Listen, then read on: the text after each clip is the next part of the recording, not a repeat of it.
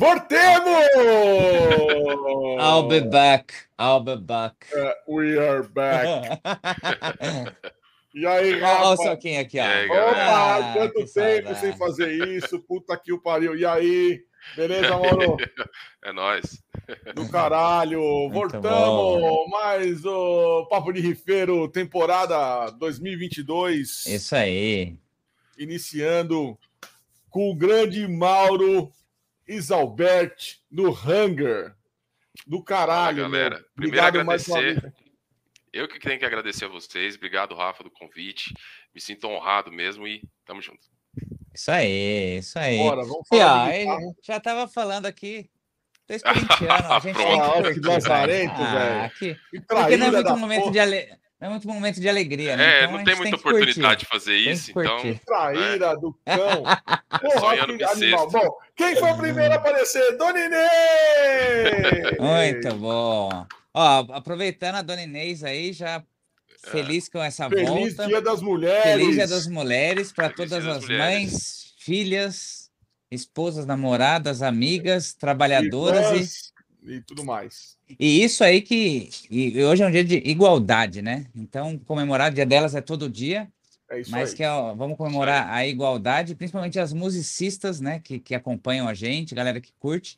Com Se certeza. você quiser elogiar, não fala que toca que nem homem ou toca mais forte que nem homem. Falem né? que ela é uma boa musicista, fala que ela tem pegada, é. patada Pata de, de ursa.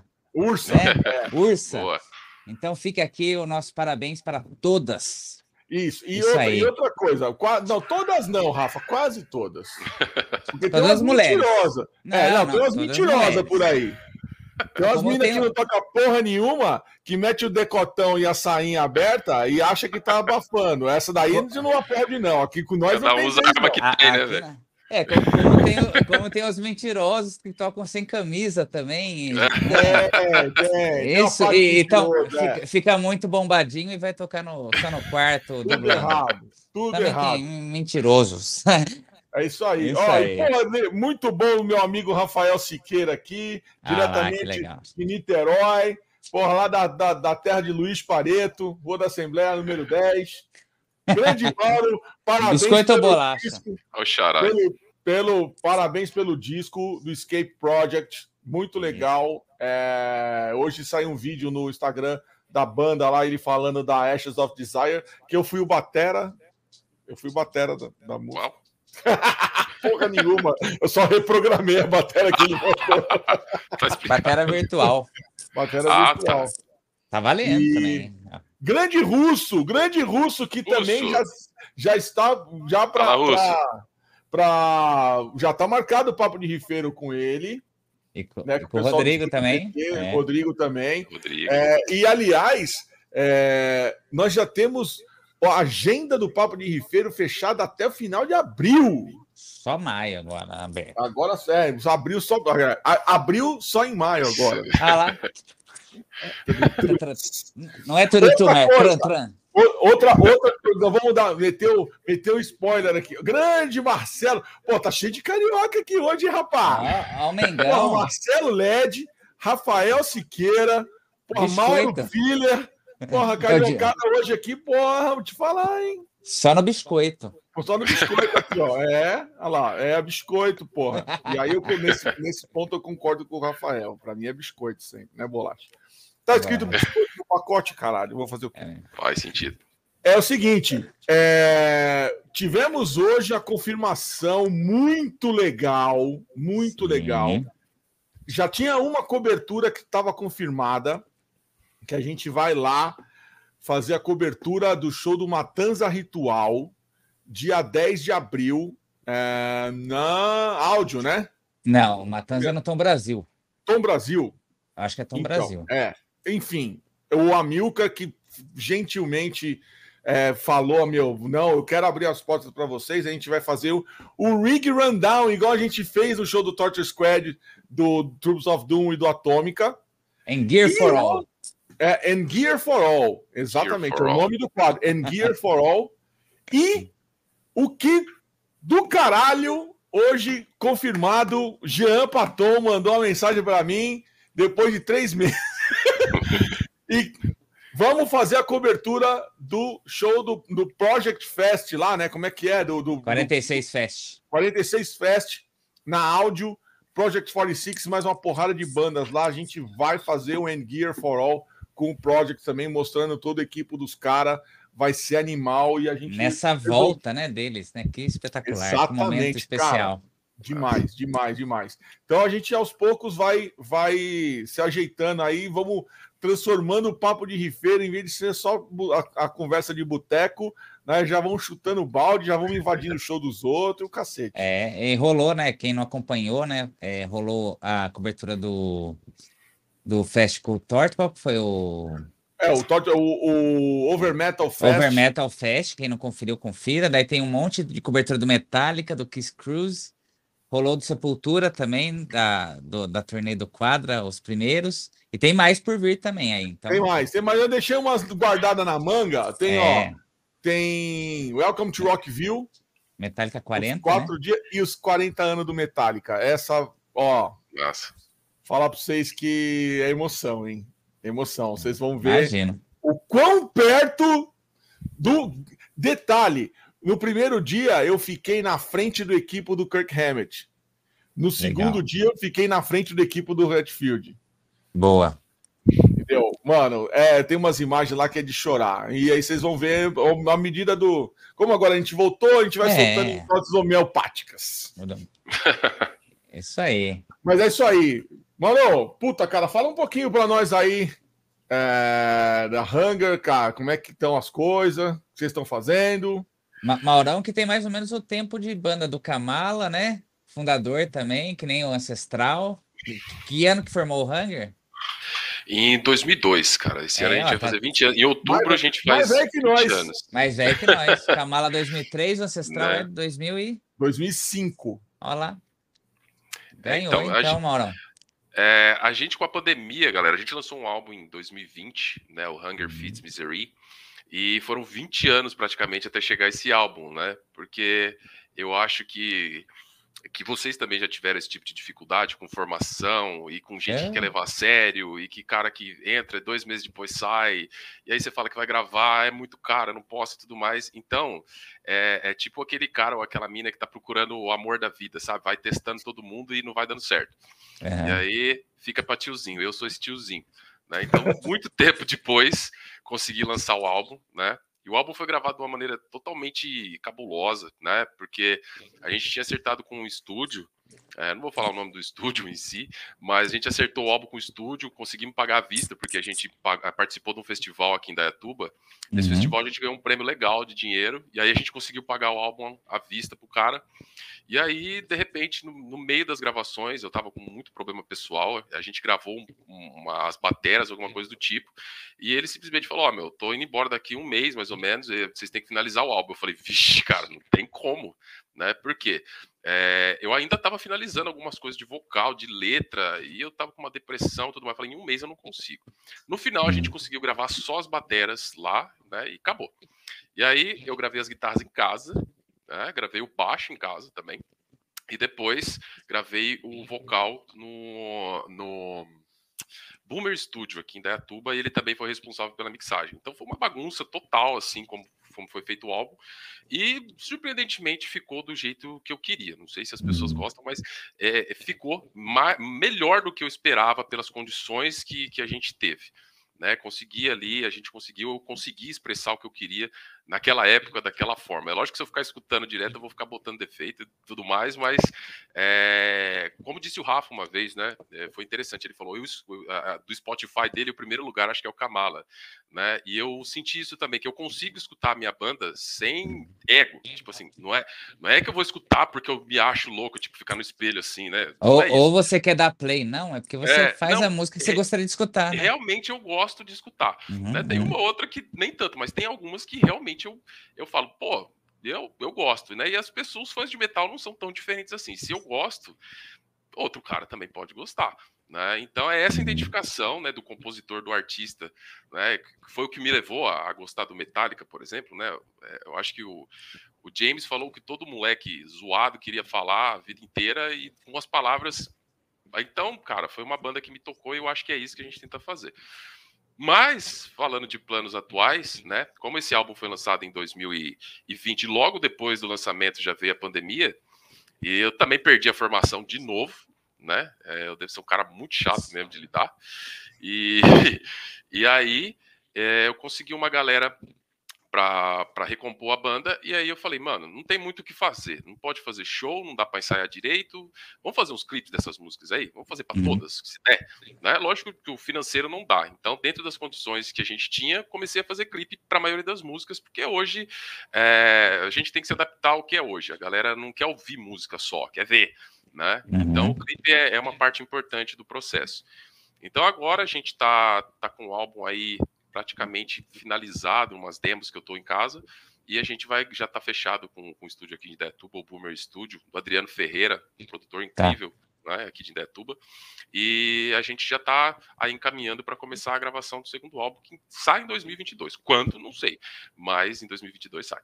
Será que teremos três álbuns, então, em 2022? Existe Olha, essa possibilidade. É. Existe essa possibilidade. Existe essa possibilidade. Que legal. Isso aí. Muito bom, muito bom. E aí, é, vamos para as perguntas? E, e o Maurão é que nem nós, né? Guerreiro, né? Então, é, é o, que o Maurão falou assim, de pô, faca. É, não, não, o, o ponto aí é o que eu ah, falo. É o que eu falo, cara. A gente, a gente de duas uma, ou a gente gosta demais, ou nós somos muito burros. eu falei Ou os dois, coisa. né? Ou os dois, é, Ou os dois. É, porque assim. Grande é, João, é... olha o Joãozinho, grande Joãozinho. Aí, Conhecemos pessoalmente Joãozinho, sabadão. Joãozinho, Joãozinho deve estar tá molhado até agora, mano. Aquela jaqueta dele tá pedindo uma, uma, uma, tonelada. É, mas o lance que você falou assim do. Não sei se eu sou muito chato, né? Para quem vê de fora pode até pensar isso, né? É. Mas principalmente a gente que fez a. Aqui a gente está falando com três pessoas que fundaram a, a, as, suas, as suas bandas, né? é, tem que ter alguém que o direcionamento e ao mesmo tempo a pessoa ela entra numa banda, ela acha que vai ser rocksterlagem, né? Exatamente, e quer, e quer é viver isso. e quer viver de música é. e não vive para música, né? Primeiro você Exatamente. tem que viver para música, aquela aquele time funcionando, né? Para daí isso refletir na arte. Se não tá bom também. É... Exatamente. Eu acho e, que a... quando você entra em arte esperando resultado, cara, é, você não é artista. Entende? Porque eu duvido muito que Van Gogh pintava. Não, o que está na moda hoje é quadro assim. Eu vou pintar um quadro assim porque eu vou conseguir vender. Não, o cara simplesmente, eu pinto, eu vou fazer um quadro. Tá aqui. É isso uhum. que você faz. Né? Você não, não, não, pensa em resultado. Eu não sei se todo mundo pensa em resultado, uhum. ou, ou é, essa coisa de, de, levar o hanger nas costas, como eu levei durante anos, não é algo que eu queria. Né, meu? Não é algo que eu falei, pô, eu quero ser líder. Não, chega uma hora que assim, se eu não componho, ninguém compõe. Se eu não faço, ninguém faz. Se eu não pago, ninguém paga. Eu vou fazer porque eu quero fazer. E aí, no uhum. final, sobra para quem quer. E é difícil achar as outras pessoas que querem. E aí chega um momento que parece que a coisa é tão sua que as pessoas não conseguem mais entrar ali e querer dar uma parte delas para virar parte delas também. E, isso é, é complicado. Né?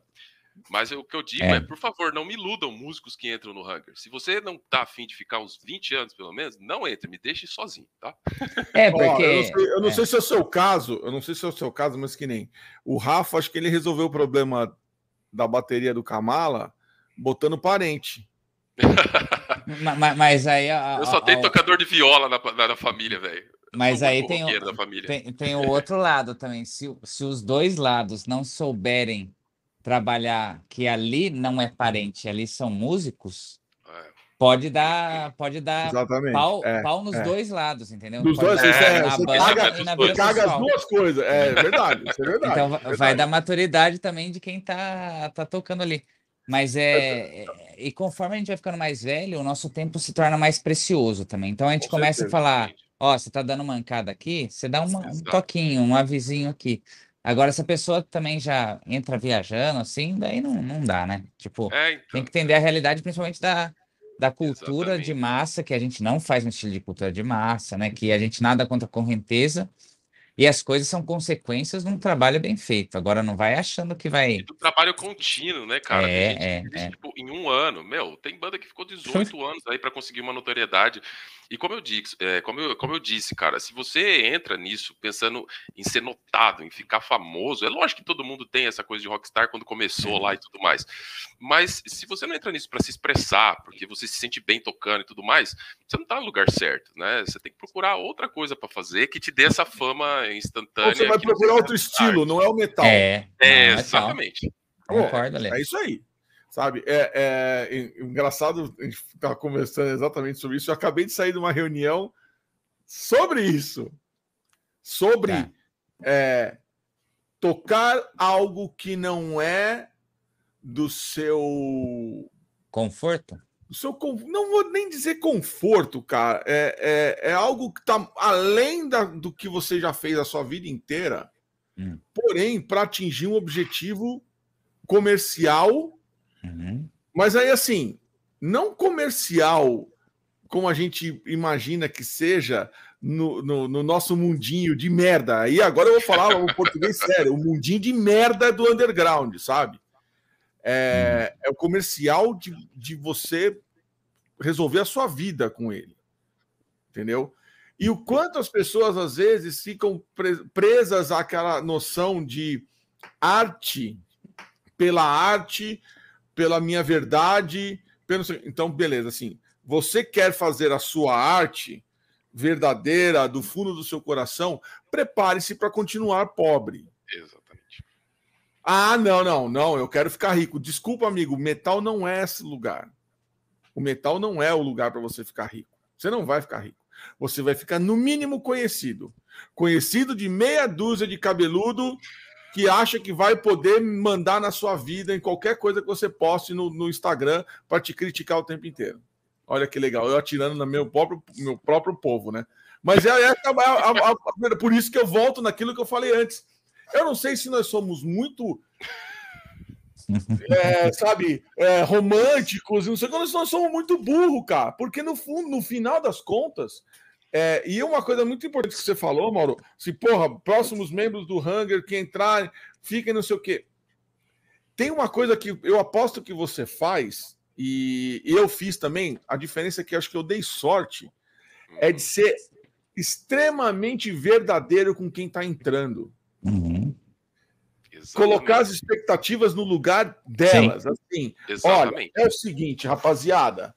Isso aqui é o meu bebê, isso uhum. aqui é o meu negócio, é a minha visão. É... Eu sei que vocês não vão, não estão afim de fazer música se vocês não têm capacidade. Tem gente que tem mais é, facilidade de criar, e outros têm mais facilidade de executar. Ok. Tudo bem. Vão, tudo, tudo bem, perfeito. Uhum, uhum. Às vezes é... completa. Eu já tive, já tive cara que deixou minha composição na, na banda muito melhor. Né? Desde guitarrista meu que meu, fazia um riff, o cara fazia o mesmo riff em outra região, ou com um ritmo um pouco diferente, que melhorava assim 200%. Então pra a caralho. né? É isso aí, é isso aí. E aí, no final das contas, quando tudo ele é colocado às claras, não tem surpresinha. E eu posso dizer que eu, que eu, tenho o, é, essa, essa vivência com o Brito e com o, o, o, o Renato no Ancestral há 17 anos, né? E com uhum. meu irmão mais ainda, sabe? Meu irmão é meu irmão, caralho. Ele já tá ligado como é que é o negócio. Então, não tem surpresa. A gente tava, a gente tava comentando, né? Falei, porra, fazer música no ensaio. Puta, o Denis veio com um riff outro dia. Que toca ele pra fez, caralho, né? Toca pra caralho. Ele fez um riff na guitarra, mandou no áudio do WhatsApp pra mim. Puta, eu peguei aquele riff dele, a gente levou pro ensaio, fez o um negócio, virou outra coisa. E, e, meu, e vambora. O que para mim foi diferente, porque até então ninguém nunca tinha chegado para mim. Ó, no seu Brito, ó, o Brito tem a música que ele fez, que é a Fight, que tá no Web of Flies. O resto uhum. foi eu que fiz. Ou a gente fez no ensaio, juntos. Eu trouxe o riff, uhum vamos lá, né? Arrumando as Mas coisas. Mas partiu de você, né? Você chega Mas partiu ideia. de algum lugar. É. Agora, nunca é demais deixar as coisas assim, ó, velho. Aqui você está entrando desse jeito, as coisas funcionam assim, e tarará, tarará. Eu não estou querendo ser ditador, nem porra nenhuma, Uhum. Mas, mas, isso aqui tem um dono. Isso aqui tem um dono.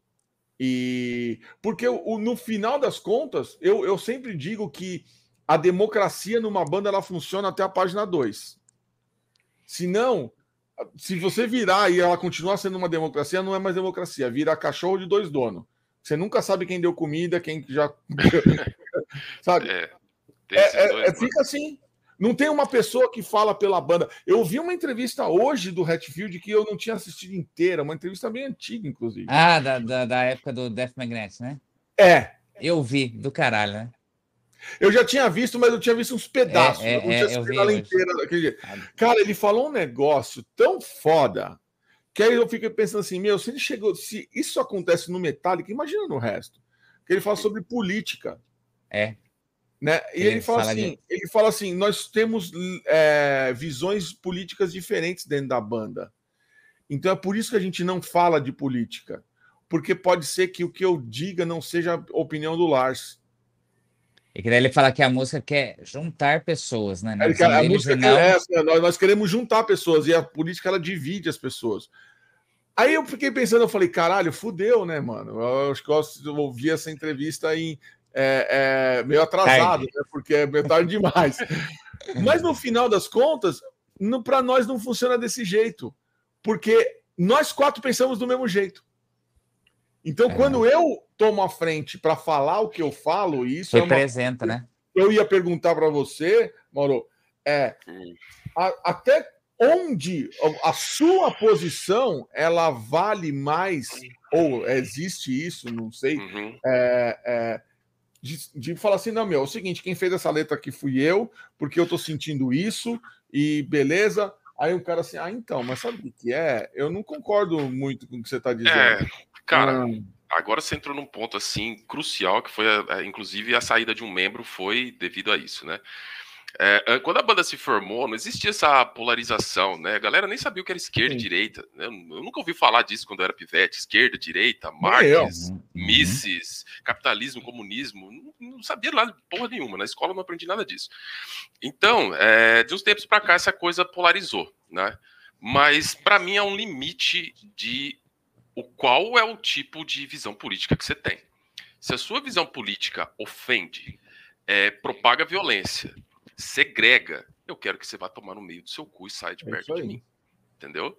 Existe diferença entre visão política e usar partido político e político em si para expressar o merda que você é, que estava guardado lá dentro. Você só estava esperando um merda é, que pode falar por para todas as televisões. É isso que estava. Eu acho que vocês estão entendendo o que eu estou falando. Claro que eu estou entendendo perfeitamente. Então, assim, é, isso eu não consegui aguentar porque Infelizmente, eu comecei o Hunger mais como uma banda política.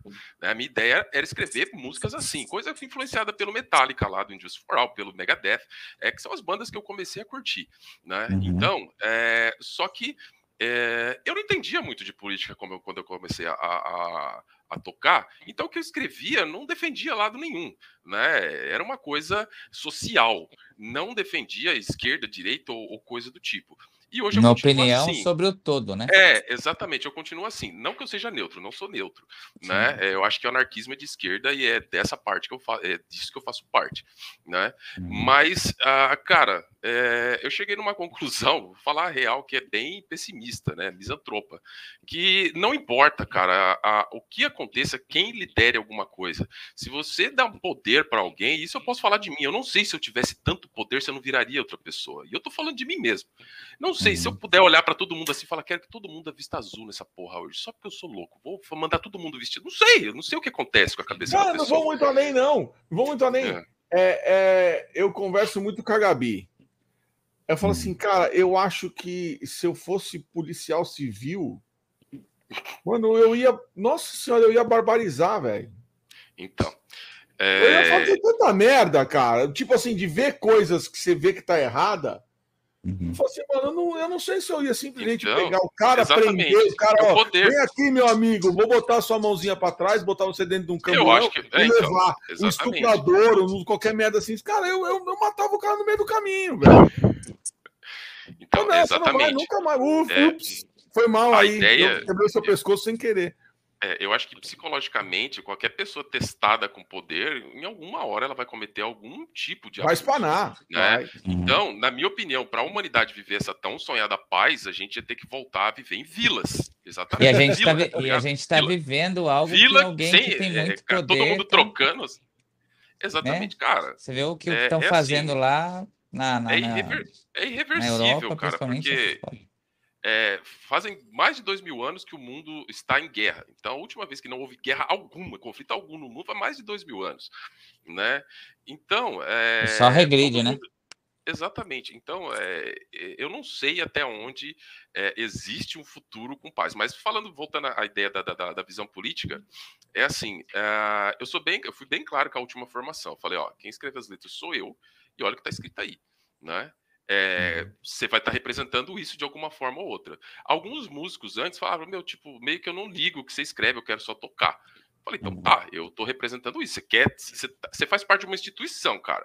É, você tá ciente, né? Se você estiver desfilando no, no, no, no na, na, Gaviões da Fiel, vai ser muito difícil acharem que você é um palmeirense que tá ali só curtindo o carnaval. Então, uhum. é, onde você tá e tem alguém falando coisas e você tá participando daquilo, é, é isso que você quer? Né? E fica muito complicado aí, porque aí vai se fechando o meu ciclo de quem que eu vou colocar para tocar na porra da banda, tá ligado? Vou ter que achar quatro anarquistas que tem uma técnica fodida, que gosta do mesmo som e que queira gastar dinheiro e fazer. É muita coisa, tá ligado? No final, você fala, vou acabar sozinho nessa porra, né? Então, é, o que eu tento hoje é, é respeitar, como eu disse, dentro do limite do que é ser um humano decente. É, uhum. Se você apoia um cara que manda, que, que, que fala que, que, filho meio gayzinho tem que apanhar esse tipo de cara, isso é inaceitável. É inaceitável para qualquer pessoa normal, né? Se você apoia esse tipo de coisa, você é um, um animal de uma esfera estratosférica. Então. É, mas é, é exatamente isso. cara. Eu acho que assim, é, e, tem, e tem uma outra parte que eu sempre, sempre bati de frente, eu acho que você está certíssimo, independente de lado. É, é não adotar político de estimação, né?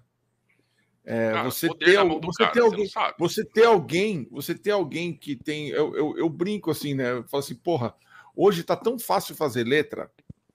Para nós. Tem muita coisa acontecendo, né? Mano, tem tanta merda acontecendo, cara, que você, você eu mesmo, ontem mesmo, eu tava escrevendo um negócio, tava meio puto, foi lá comecei a escrever umas coisas.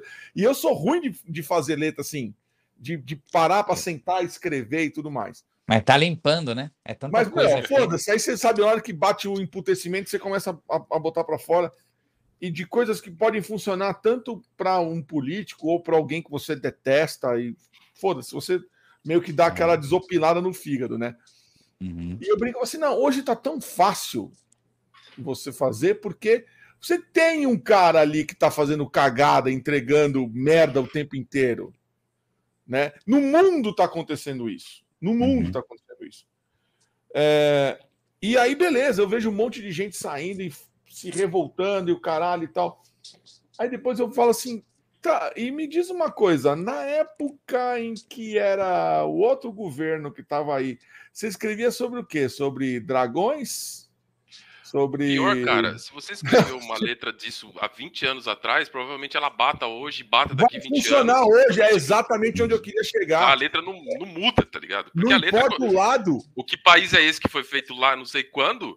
Você pode jogar ela para 20 anos atrás, 20 Vai anos funcionar. na frente, daqui 30. Tá funcionando. Exatamente. Aí. Então, eu, o que eu digo é o seguinte: quando eu vejo, quando eu vejo bandas de metal ou músicos de metal apoiando um certo veja bem, não é a ideologia. Eu digo o político em a si, pessoa. o cara, a pessoa. Eu falo, opa, você não entendeu nada. Você não entendeu nada. Você não aprendeu com o Megadeth. Você não aprendeu com. Você não aprendeu porra nenhuma. Porque Mas assim. O Dave Mustaine aprendeu com quem ele. Então, exatamente, cara. Exatamente. É... E aí eu falo assim: meu, peraí. A gente não tem que ser pró fulano, eu, eu tenho que ser pró eu, você, o outro cara, minha vizinha. É, eu quero que todo mundo tenha uma vida boa. Eu não quero um cara que fale um monte de bosta, eu não quero um cara que roube, eu não quero um cara que, sabe? E você começa a ver, você fala, velho, no fundo, no fundo, é o que você falou. Além do mundo estar tá em guerra há dois mil anos, Nós estamos envolvidos com mar de lama na política há muito desde que o Brasil foi que o Cabral chegou aqui. É, o Brasil, então, infelizmente, não é... dá, não dá para a gente simplesmente escolher um lado. Nós temos que escolher o nosso lado. É o nosso lado que está em jogo. Eu odeio ver é, é, músico defendendo político, cara. E, e, não porra e, nenhuma. E é um lance assim que, que a gente até o Maurão falou aí do de um palmeirense no meio da Dragões da Real, né? Ou, acho que alguma coisa assim que você falou, né? Da Gaviões, né? Da Dragões da Real de São Paulo, né? É, mas assim, é, é a mesma coisa que você gostar de futebol e ser cego para os defeitos que seu time tem. Exatamente. Você, por amar o esporte, ou seja, a vida, né? Não uhum. vamos fazer essas viagens assim. Você pode criticar também pelo bem do, do que você sente, pelo Sim. bem do todo, pelo bem da instituição, né? Então, assim, é, a, a, crítica. Existem tipos de crítica também, né? Existem a crítica que é construtiva, destrutiva, e se você tem o lado oposto, você não presta, né? Então, Cara, acho que você saber lidar com isso é. é... O, Brasil é um negócio tão absurdo, cara, que a gente tem que inventar uma lei de ficha limpa. Tipo, é. você não vai roubar, você nunca roubou, né? Fala, é, mano, como assim? Tipo, é pré-requisito para ser político é ser né? é para ser pessoa, tá ligado? Tipo, é, é, um negócio tão absurdo. E aí, como você disse, cara, o Brasil é básico, assim. Né? Desde, desde lá de trás, cara, o, o, Brasil, comparado a um país europeu, é um país jovem, é um meninão ainda. E um meninão todo é atrapalhado, todo fodido. A nossa república é super nova, entende?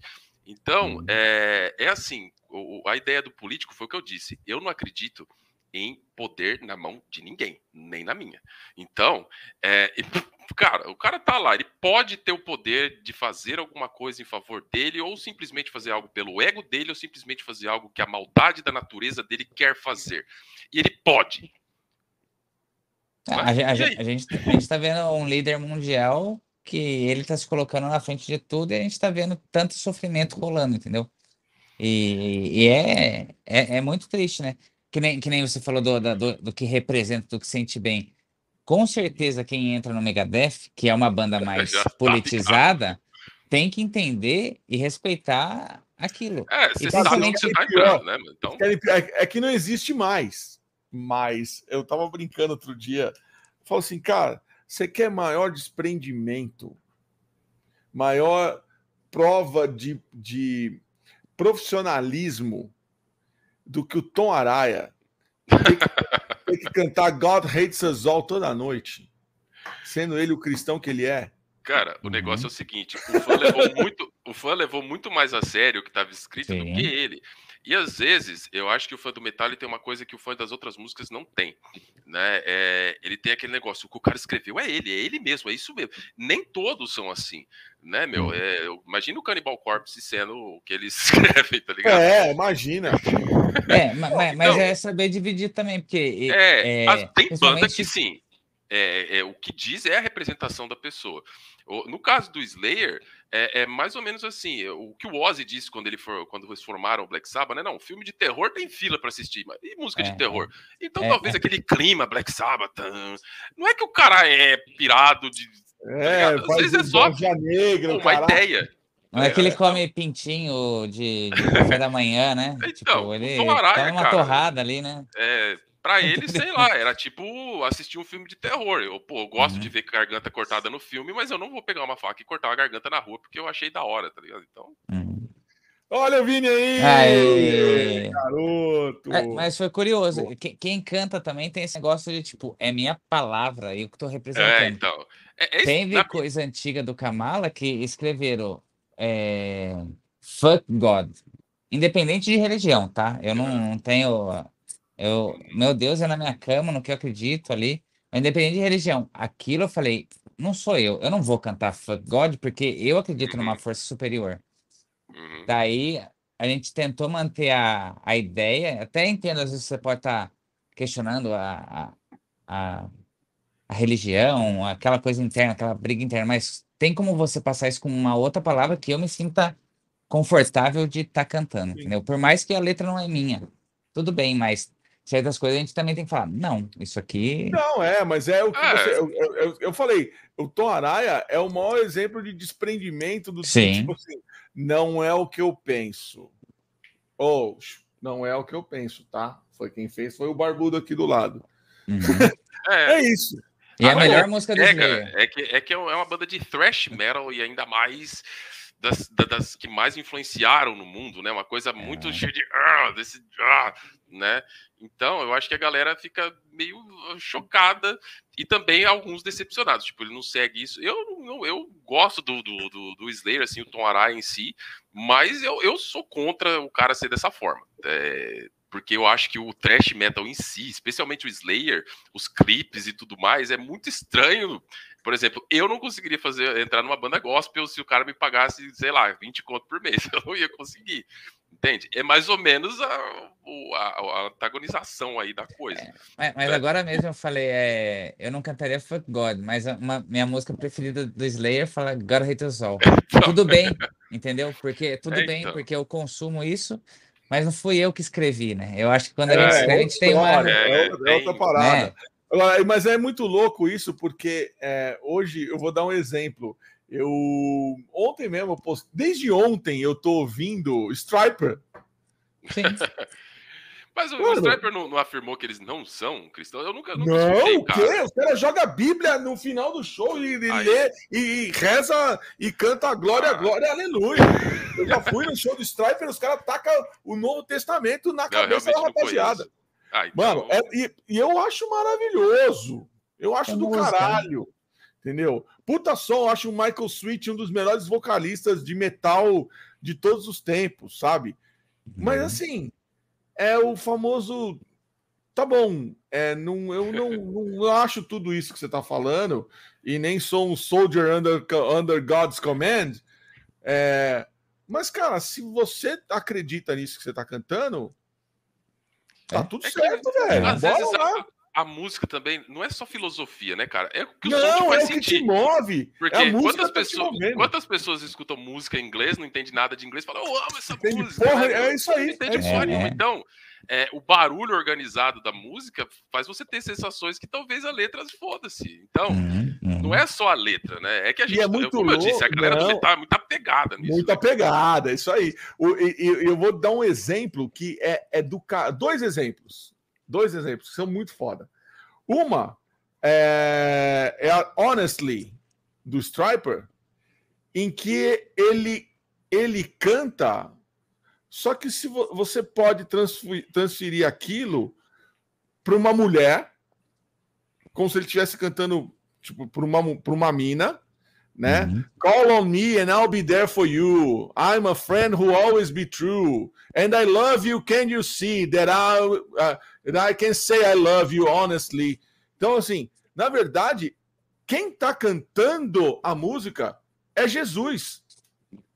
Tipo, é Deus falando para ele. Uhum, uhum. Ele é um amigo em que ele sempre pode confiar, etc e tal, e que eu vou te amar. Só que assim, se você não sabe que é uma banda de white metal e você pega aquela, ó, aquela Acho música, que é uma música romântica, foi né? tema de novela, cara.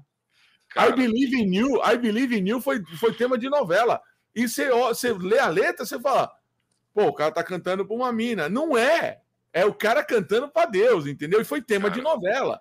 Agora... Passa batido, velho. Passa batido. Eu acho do caralho. Ao mesmo tempo, que se você pegar o, o 6 AM, a banda uhum. do que o Nick Six montou logo depois que o Motley acabou. Não, na verdade, ele já tinha antes do Motley acabar. Mas tem uma música no primeiro disco, no, no The Herring Diaries, que chama The Girl with Golden Eyes.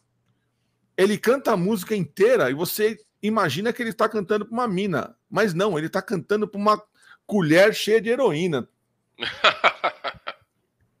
ele, quando ele fala assim, ó, ela, ele fala assim. É, Take me in your arms and wait until I slide. Slide. Entendeu? Caralho, mano, é um bagulho pesadíssimo. Pesadíssimo, sabe? Só que num contexto, você olha e você fala assim, não. The Girl with Golden Eyes. Porque a heroína ela tem essa cor, cor meio é, marrom, meio dourada, assim, né? E, velho, você olha e você fala assim, mano, não é possível, cara. Na hora que você se dá por si, você fala, caralho, ô, oh, mano, o cara tá falando que ele tá, tipo, é uma paixão por uma colher com heroína fervendo nela. É, então, vai se fuder. É, quando, é do jeito que as pessoas recebem, né? É, e às uhum. vezes talvez ele tenha usado aquela mesma coisa que muitos artistas brasileiros usaram na ditadura, né? Eu preciso Exatamente. falar alguma coisa. Cálice, né? De cálice ou cálice? Preciso usar é, alguma palavra. Sabe, é. Né? Então... Mas é, é, que nem o blues também, né?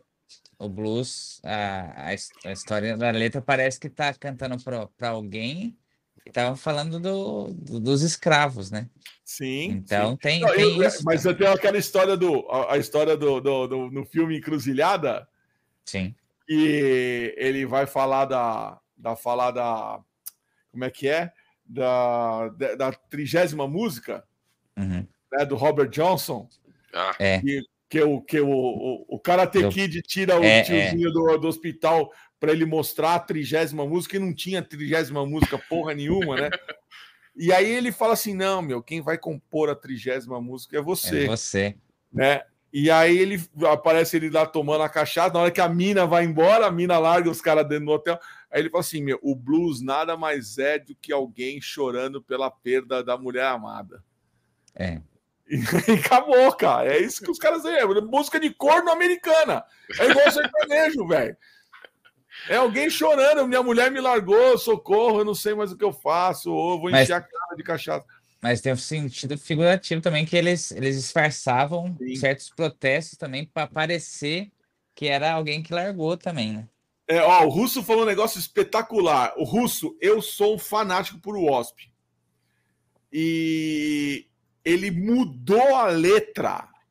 Ele mudou a letra de músicas que ele tinha que cantar uhum. no, no, no show. Por ser sucesso, né? por ser uma música impossível ficar de fora do repertório, uh, e que ele trocou a letra tirando os palavrões. Um exemplo que eu lembro bem, e meu, e tem um disco aqui do Wasp, é o Crimson Idol, que chama Re-Idolized, é, que ele foi regravado, né? Pegaram, regravaram o uhum. Crimson Idol. E ele trocou todas as, as, as os palavrões, tirou todos os palavrões do disco. Então, a, a Chainsaw Charlie, ele fala. É, como é que é? I'm a president of show business. My name is Charlie. I'm a cocksucking asshole. That's what they call me. O original. Mano, ele mudou outra, cantou outra porra completamente diferente. E detalhe, não cantava mais a Fuck Like a Beast. Que é a e primeira o... do Oscar. Né? O Megadeth também, não tinha uma coisa do Five Magics também? Alguma coisa que você tem também não se sentia mais confortável cantando? Black Rights, alguma coisa assim, é, lá alguma... de trás, que ele que é, fala sobre magia negra, que ele disse que se envolveu. É, é, é The Conjuring. Gosta, né? The, The Conjuring. É, é, Conjuring. Essa é isso aí. Olha quem chegou, Muzenga, grande Muzenga, quanto tempo. é isso aí, é isso aí. Paninho do diabo, né? Não é? Não, é, é, é o... Eu acho que é o pistoleiro papaco. É essa porra aí. É essa porra. Aí. Ah, é? Achei que é. era o Toninho do Diabo, sempre achemos, hein? então. Não, vamos lá, as perguntas, Rafa. Va vamos. Até vamos. Amanhã de manhã. Estamos filósofos hoje. Ó, então, a primeira então. pergunta dessa, dessa nova temporada foi o Vitor Augusto, nosso grande amigo. Ele falou assim, ele mandou duas, tá? Bem legais. Ele falou, não resenhei o álbum, mas escutando tive uma impressão que, os, que o som pega mais o trash e coloca uma boa dose de groove. É algo como um Megadeth com esteroides. Qual a ideia sonora que a banda quis passar? Vitor é demais, né? Ele pega umas... Putz, cara, é... Vou, vou, vou, falar um pouco demais para chegar até, até nisso, né? Quando o Hunger começou, cara, eu era obviamente, fã do Hatfield. queria ser o cara, ficava puto que eu era magrelo e ele era forte, comia pra caralho pra tentar ficar igual ele, tent... ficava na frente do espelho tentar imitar os movimentos do cara e tudo mais. Então, a minha ideia era ser o trash metal oitentista. Né? Então, o nosso primeiro show foi só de cover. No segundo, a gente já tinha música própria. E aí, depois, o que, que eu fazia? O que, que a gente fazia? Tocava uma música própria e um cover, uma música própria e um cover. E o Hungry aqui na cidade era uma, uma sensação, né? E aí eu comecei a observar as coisas, né? Como assim? Eu tocava a música cover, eu tocava a própria, é a hora de eu ir mijar, de eu ir tomar cerveja, de eu chavecar a mina. Eu falei, cara, não é o Hunger que a galera gosta tanto. É os covers que eu tô tocando. E se eu tirar os covers, o que que acontece? E foi aí que eu comecei a me desprender um pouco dessa ideia oitentista. Por quê? É, até poderia fazer algo oitentista. Eu conseguiria fazer algo naquele naipe que ninguém nunca fez? Não, dificilmente. Não sou tão criativo assim. Então, é, eu comecei a tentar escutar algumas coisas diferentes e pensar: se eu quero a minha banda em algum lugar onde as pessoas vejam o nome Hunger e, e, e saibam quem que é o Hunger, eu preciso fazer algo que ninguém fez. Então, a primeira coisa que eu, comecei, eu precisei fazer é o quê? Pensar e tentar ser diferente. A primeira coisa que eu fiz foi baixar a afinação, tocar menos cover, e começar a compor um pouco diferente do que eu compunha antes. Comecei a cantar de outras formas, né? Comecei a cantar um, um, um rasgado que eu não tinha, é, tentando incluir um limpo que eu também não tinha. Por quê? É, são esses elementos que iam tornar algo diferente, já que eu não tinha uma ideia mirabolante. E a ideia que eu sempre pensei é que se o Iron Maiden tivesse seguido o que foi o que tinha vindo antes, ele seria uma cópia do Deep Purple, do Led Zeppelin. Então, uhum. O Iron Maiden pode ter causado nas pessoas a mesma coisa que o Korn causou para mim. Como assim? Que uhum. porra é essa? Tá ligado? E aí, o metal tem esse. Né, eu, eu, eu, aqui no nosso estilo ninguém muda nada, é nós. Então, é... o, o, Iron Maiden era praticamente a mesma coisa que o Korn quando eu vi o Korn em 98, né? 98, 99, que eu vi God the Life, eu falei, que porra é essa, tá ligado? Não tem nada a ver com nada. Então, é, eu acho que é, talvez o Iron Maiden fosse visto como o Korn lá atrás, a modinha que como o Korn foi dito na minha época. E o Metallica, cara, é uma banda que é, não fez um álbum igual ao outro, sempre foi atrás de tendência, né? Fez balada no segundo, mudou o terceiro, o quarto foi... E, só que aí que tá uma outra coisa. Eu acho que a arte é a representação do artista. Eu duvido muito que você é hoje o que você era quando você tinha 15 anos. Então, 15 anos, você compôs um tipo de música. Hoje eu, eu vou esperar que você componha outro, porque eu acho que você mudou. E o Metallica fez isso tacando foda-se. Não importa se foi mais pop. Eu acho que é, o lado mais pop dos caras foi um risco muito maior que eles correram de se Meu fuder Deus, a banda acabar. Alguém, alguém, alguém, meu Deus, uma sala de palmas. Puta então, que o pariu! Alguém entendeu? Então, a parada é essa. O cara mudou e a música mudou. O problema é que o nome da banda é Metallica, né? Então, os caras ficam, ficam nessa. Então, a, a ideia para eu chegar nesse, nesse estilo que ele falou, né? E o que, o que eu mais gosto do, do Hunger hoje é que toda vez que alguém. É, é, eu não gosto de comparações, na verdade. Né? Eu acho que nenhum artista gosta. Mas é, o que eu fico muito feliz é que toda vez que alguém compara, nunca é com a mesma coisa né? Uhum. Quando a gente uhum. começou, iam comparar com o Megadeth, Metallica, daí depois um pouquinho começaram a comparar com o Def, que eu comecei a cantar rasgado demais. Uhum. Hoje, um cara fala, ô oh, meu, Children of Bodom, metal sueco, o outro fala, parece Creator, o outro fala... Então, eu falo, se, não, se tá parecendo tudo, é porque não parece porra nenhuma. É isso aí. E, então, é, é, é, é, lógico, não atingir o nossa, você escutou, fala, nossa, é, eu não atingi aquilo que o Korn me fez quando eu vi em 98, tipo, what the fuck? Mas essa é a busca, né? Então, é, essa foi a ideia: baixar a afinação, tentar misturar vocais e é, é isso, tentar ser diferente, né? tentar cons conseguir o meu lugar ah. Hunger e não fazendo ah, homenagens a estilos que já existiram. Não é deu Júlio. um Júlio, grande Júlio, grande Júlio. Para ele, bom dia, né? É, pra ele é bom, dia, dia, já. Tá no Japão, tá no Japão. porra.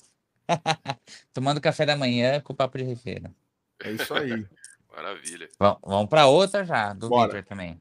Ele falou: a banda passou um bom tempo desde quando surgiu até lançar o primeiro álbum. Minha impressão, ó, é isso que a gente estava falando, o Victor já é. tinha sentido. Minha impressão é que isso trouxe muita maturidade para o debut. É, quais foram as vantagens e desvantagens de ter levado tanto tempo para esse lançamento? Cara, acho que, que já. pergunta genial, velho.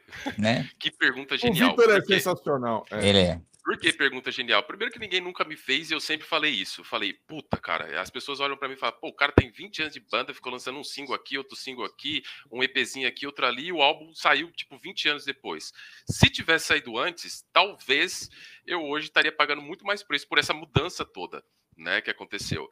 E é, eu sempre tive um, um, um, um problema é, de autoestima com o meu vocal. Né? Eu sempre é, é, descontei na guitarra, nos riffs, o que eu não conseguia fazer no vocal. Então enchi a música de riff porque eu não sabia cantar porra nenhuma.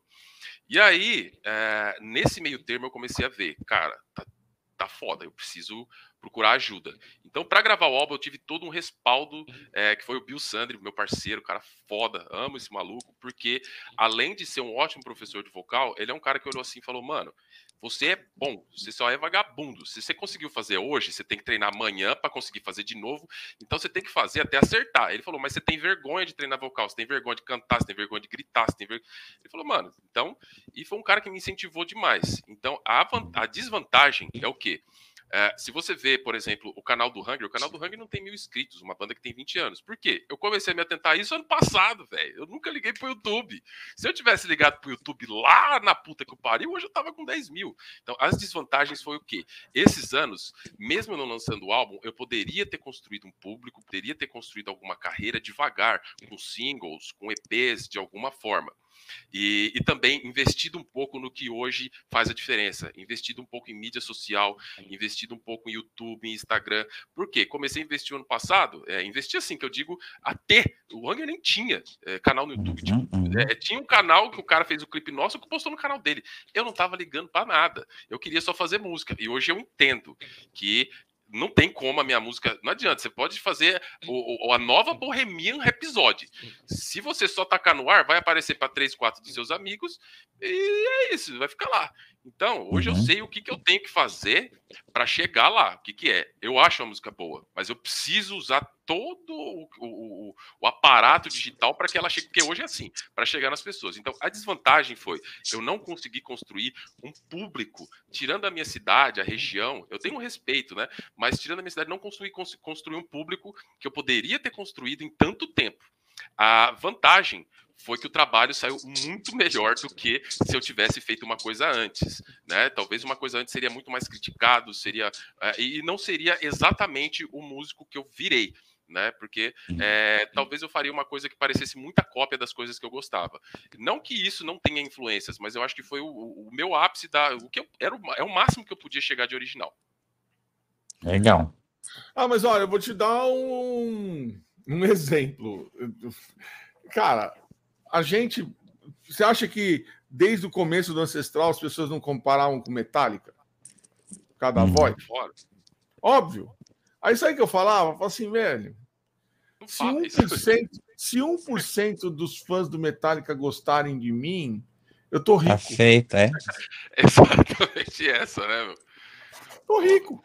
Acabou. Se, acabou. Se Resolveu o meu problema. Então foda-se. É assim, óbvio, é uma influência. Aí hoje, hoje as pessoas ouvem e falam assim: ah, isso aí é ancestral. Uhum. Porque aí então... começou a ter a identidade. É o que você falou, que é muito pertinente. Pô, se não parece com nada, tá do caralho. Né? Se o pessoa tá, tem dúvida, fala assim: hum, o que será que é isso aí? É, então... No começo foi é. isso. A, a, a, na cabeça do Red Benzi, normalmente é uhum. isso. O cara tenta adivinhar o que, que é. Mas isso ah, acontece com banda. Isso acontece com banda brasileira, cara. Se você ouve o material antigo do Trivium, se você fecha o olho, parece o Redfield cantando, velho. Mas assim. Igualzinho, igualzinho idêntico, cara. né? É. Mas o, o, eles conseguiram chegar no midstream e mainstream meio que copiando Metallica ali no vocal. Isso aí. E o vocal é a identidade da banda, querendo ou não. Pode ter uns riffs diferentes, uns solos diferentes e tudo mais, mas o vocal é o que dá a cor Nossa, da casa. quando os caras gravaram a, a, Master of Puppets para aquele tributo da, do. Mano. É, velho. Kerrang, é. é, mas até então, o The Crusade falam que é o disco que o Metallica nunca lançou. É, né? o The Crusade é então, isso aí. E a gente não é. vê as pessoas comparando em resenha com o Metallica. Você não vê isso. Isso acontece com o quê? A banda brasileira tem que parecer com alguma coisa. O cara nunca consegue te elogiar falando assim, pô, você fez uma mistureba legal, seu vocal tem uma influência. Não, é igual essa banda, filho da né? Então, é, isso às vezes chateia um pouco, mas ao mesmo tempo, é, quando você consegue se desprender disso um pouquinho, isso vira uma motivação. Você fala, não, preciso tentar fazer um vocal meu, né? E assim então, você vai então, montando. Mas sabe o que, vai, que aconteceu? Eu vou te dar um, um exemplo meu, meu. A minha primeira intenção foi fugir disso. E quando eu comecei a gravar, meu, não foi nem o Famous não, foi a, o, o, EP, o Hallelujah lá atrás, antes de ter a banda. Né, que gravou eu, o Rodrigo do Corsos, o Eros e o, e o Edu Bocomino do Keosfia. Mano, quando eu comecei a gravar, o Pompeu deu pau, pá, na hora, parou. Ele falou: Meu, que porra é essa? Aí eu falei: O que, que é? Ele falou: Meu, o que, que você tá fazendo? Eu falei: O que, que eu tô fazendo o quê, Pompeu? Eu tô gravo, tô cantando. Ele falou: Não, não é você. Você está tentando não parecer quem você já é. Aí eu assim, como assim? Ele falou: Meu, não é seu tom, não é o seu jeito de cantar, não sei o quê. Falei, cara, na boa, Lê, as pessoas te conhecem do Damage, você já faz cover do Metallica há tanto tempo. Pô, todo mundo gosta de você justamente porque a sua voz é assim, o seu jeito de cantar é assim. Para de tentar ser quem você não é. Bota o pezinho no chão aqui, volta para a terra. Canta do jeito que você acha que você tem que cantar, confortável o tom da sua voz. Bingo. Acabou. Aí ele falou assim: Meu, tá do caralho. Ah, vamos falar, nossa, é o cover do Metallica. Foda-se. Mas isso geralmente é acontece é com assim. vocalistas que, que cantam parecido com Metallica, cara. Você pega o metal melódico, eu que não sou fã de metal melódico, eles chamam de power metal, eu não sou tão fã assim, né? Conheço pouco também. Uhum. É quase todo mundo igual, velho. É igual, igual. Os é, trejeitos é, são todos iguais, é Todo mundo é a mistura do Jeff Tate com o Bruce Dickinson, que deu o Michael Kiske, que E ninguém fica falando. É, é, é, Ninguém fica comentando. Acho que o problema é, é, aqui no, no thrash, né? Do, né? Mas tá tudo certo, cara. Foda-se. Oh. Foda-se. Segue o jogo. Segue. V vamos para outra aqui, então. É, ela mandou é, várias. Ó, o, Júlio, o Júlio tá melhor, que bom. Bom, é isso aí, Julião. Boa. Ele não tava bem? Tava meio, tava meio mal. Oh. Tava com Covid. Bom saber que já melhorou, então. Isso aí. Então, vou, vou ler várias. Tá? Sayuri Grutter. Ó, ó quem chegou. Ó, quem chegou. Ah lá, perdeu ah, sua pergunta. Só entrou, ele entrou para falar oi, tchau. Fala, Vitor. Beijo. Valeu, mano. Beijão, irmão. Isso aí. Depois, depois você volta e revê suas volta perguntas pergunta já respondidas. Que você fez, ele já respondeu.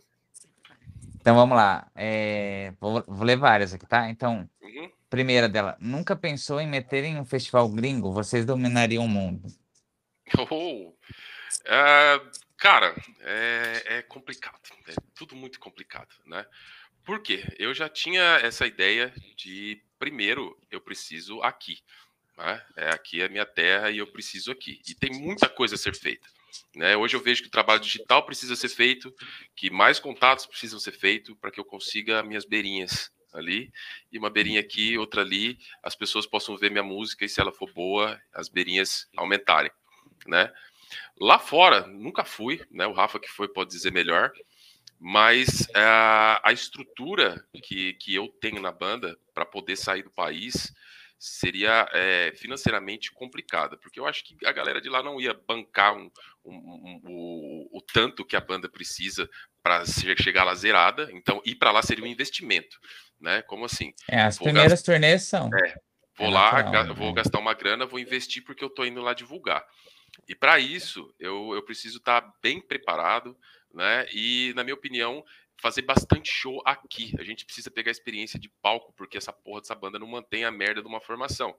Então, é, essa experiência de palco, de ensaio, é necessária para que fazer, possamos fazer boas apresentações aqui. É sim, esse, esse, é o sonho. É, é, não digo nem sonho, objetivo. Metas, né? né? É, é uma meta de, de, de, chegar lá, fazer boas apresentações. Então, para isso, a gente primeiro precisa vir aqui, mas é uma, é uma meta, sim. Legal.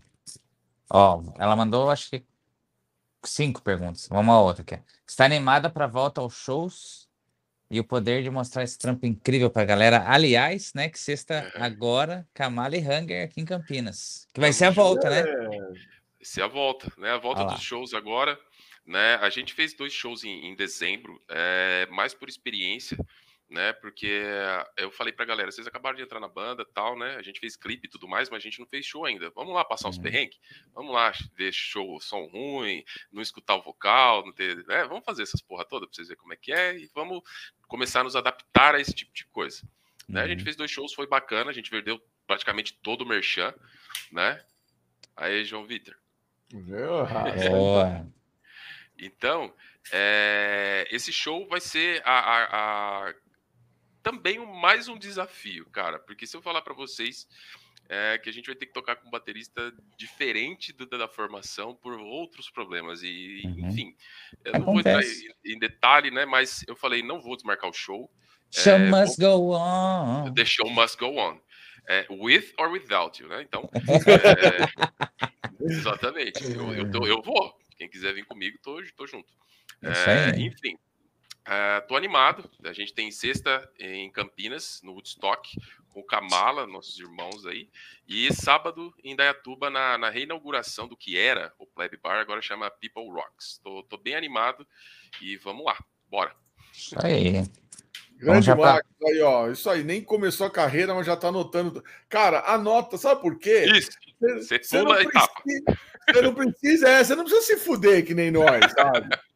O papo de rifeira é para isso, né? Ele tá aí para isso tivesse, mesmo. Se a gente tivesse papo de rifeira na nossa época, a gente cortava um monte de.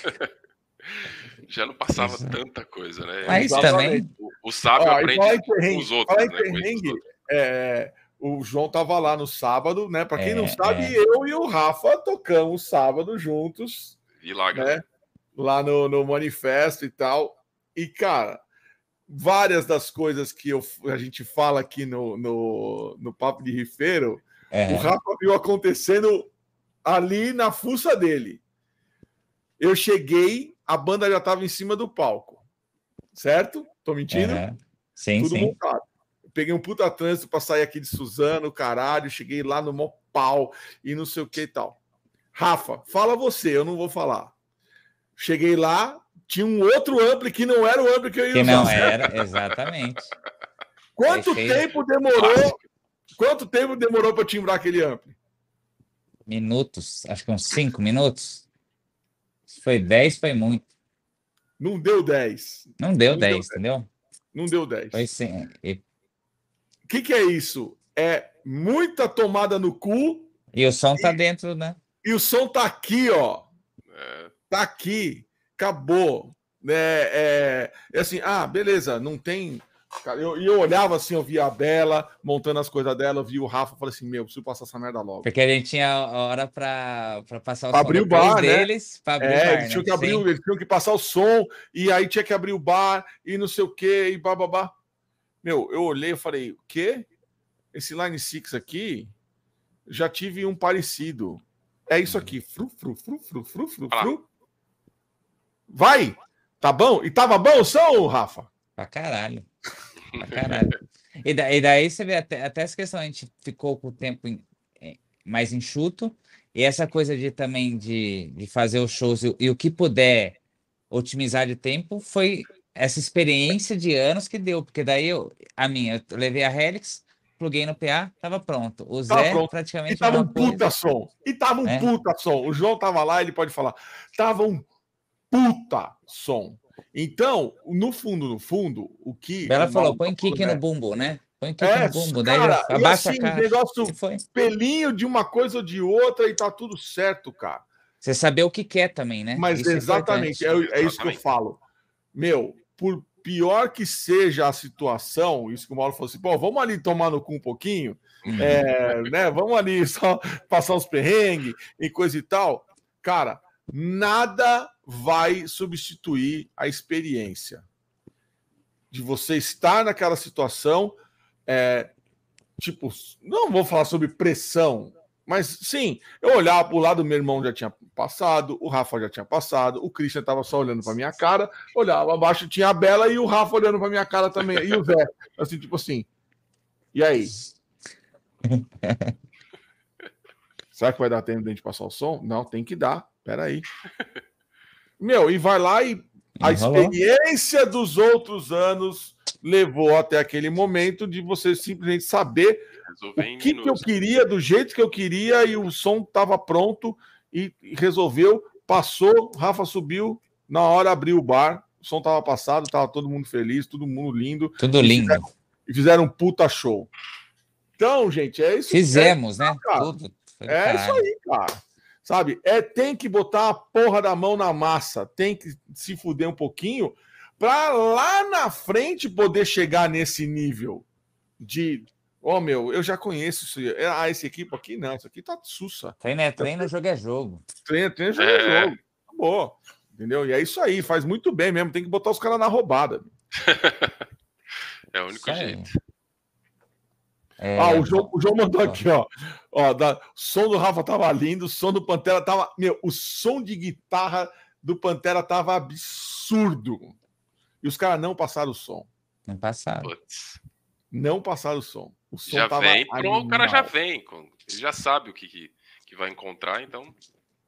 Entendeu? É, e, é... O, e, o, e, o, Henrique, o técnico de som, também mandou muito bem, né? Também. Mandou bem, cara. Mandou. Moleque, moleque é, sabe? É. Ele, ele mandou muito bem, cara. No começo a gente tava meio apreensivo. É, mas depois, cara. É agradável. eu vi o som de vocês, eu falei, vixe, tá sussa. É, rápido, tá né? Sussa. Rapidinho, moleque prestativo pra caralho, é, super, é. super gente Educado, boa. né? Educado, é. Você pegar um técnico de som mala é, é uma merda. É, é, é, muito bom. Mas ele, puto, o Henrique é demais. O Henrique, pra quem não sabe, você vai ver. É. Eu, eu, eu, eu, eu recomendo né? que vocês vejam o clipe do Corsos, da You Can Stop Me. É ele. É, ele é o moleque que mata o casalzinho de adolescente no clipe.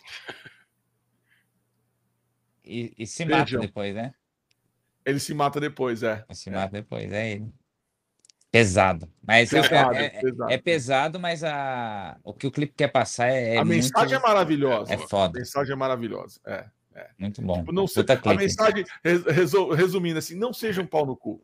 É, é. Não faça o dia de outra pessoa ruim, né? É, é. É, é. Não seja um pau no cu, sabe? Se o dia tá ruim, não faz o dia dos outros pior. Exatamente. É. Seja um cara legal. Mesmo num, num, dia merda, você pode ser um, dar bom dia pra pessoa, é, sabe? É, é. Vamos para outra aqui. Ó. Os arranjos e solos são sensacionais. Você tá sempre por trás de tudo ou tem parceria? Putz, cara, é... 99% dos riffs são meus. É, ela já pediu, perguntou aqui da, do processo de composição também a lapidação. É, Acho que já pode emendar nisso aí. O, o, a, eu tenho pouco conhecimento teórico, assim, né? Eu nunca cheguei a fazer muito tempo de, de aula de guitarra, mas eu tenho algum mínimo. Uhum. Mas o jeito de eu fazer o som é ligar a guitarra e ficar blá blá blá blá blá blá, blá e aí, opa, e tá, tá, tá, sai alguma coisa. Rolou. Ou, é. ou às vezes, numa muita loucura assim mesmo, na cabeça. E aí você vai, pega a guitarra faz, mas isso é um pouco mais raro. Né? Aí, ah, quando ah, esse álbum foi composto, o meu ex-baterista Israel Santana, ele morava em casa.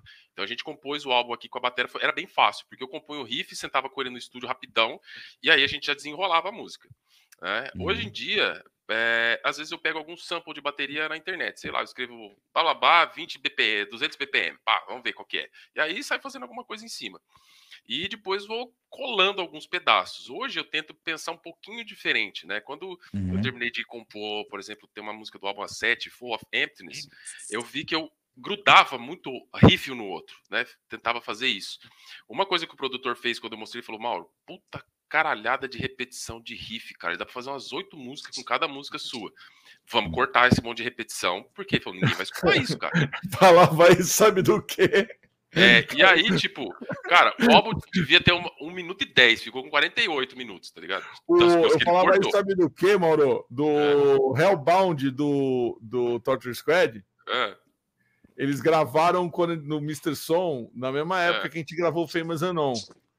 Aí eu ficava assim, eu escutava uma música, eu falava assim, caralho, velho, uma música do Torture eu gravo um disco inteiro do Ancestral.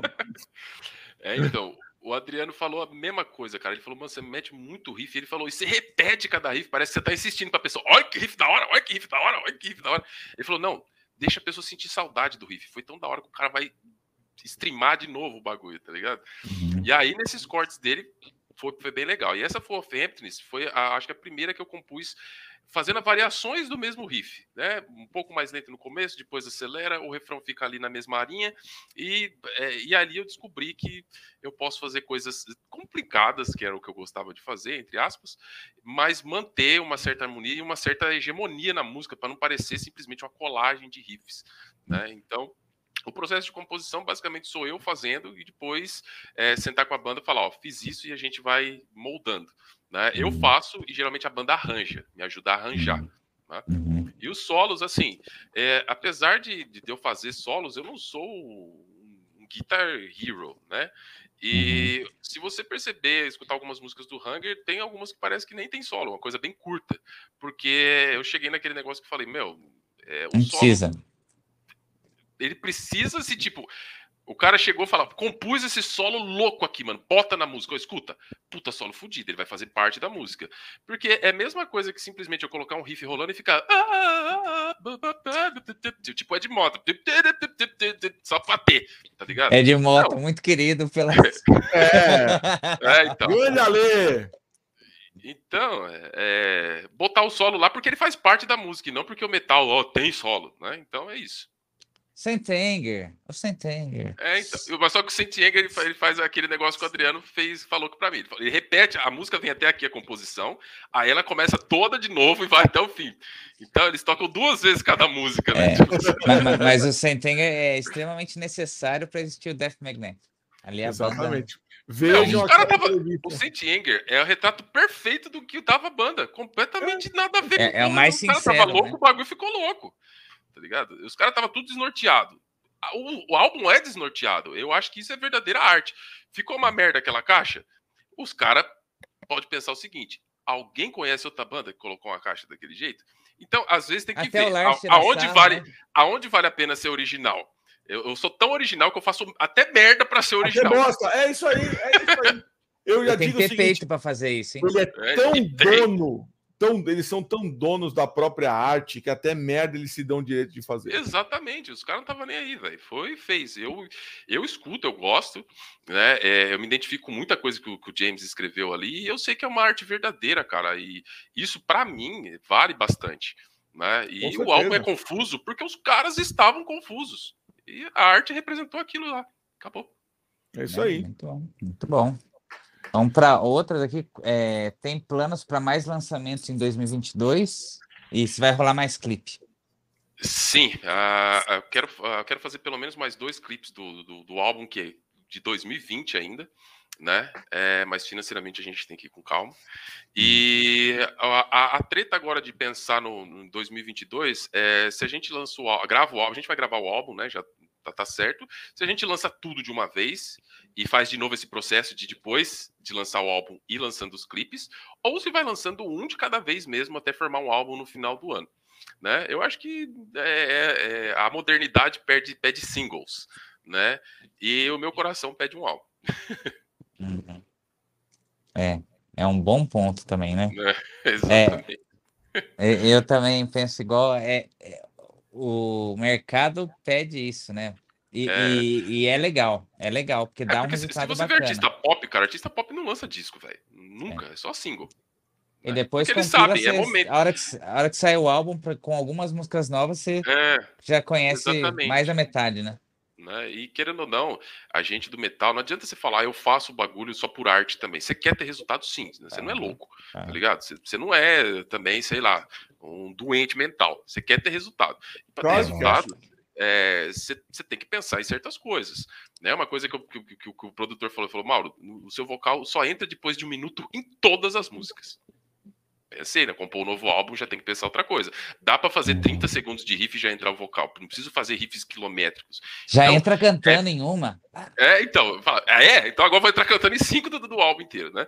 É. Mas, enfim, é, é, isso me botou não a, a vontade de me moldar para o comercial, mas entender que eu posso fazer coisa mais interessante e que faça o cara ouvir. Entende? Porque realmente, é, quando demora muito, não, a gente não percebe isso talvez nas nossas músicas, porque você gosta do riff que você fez.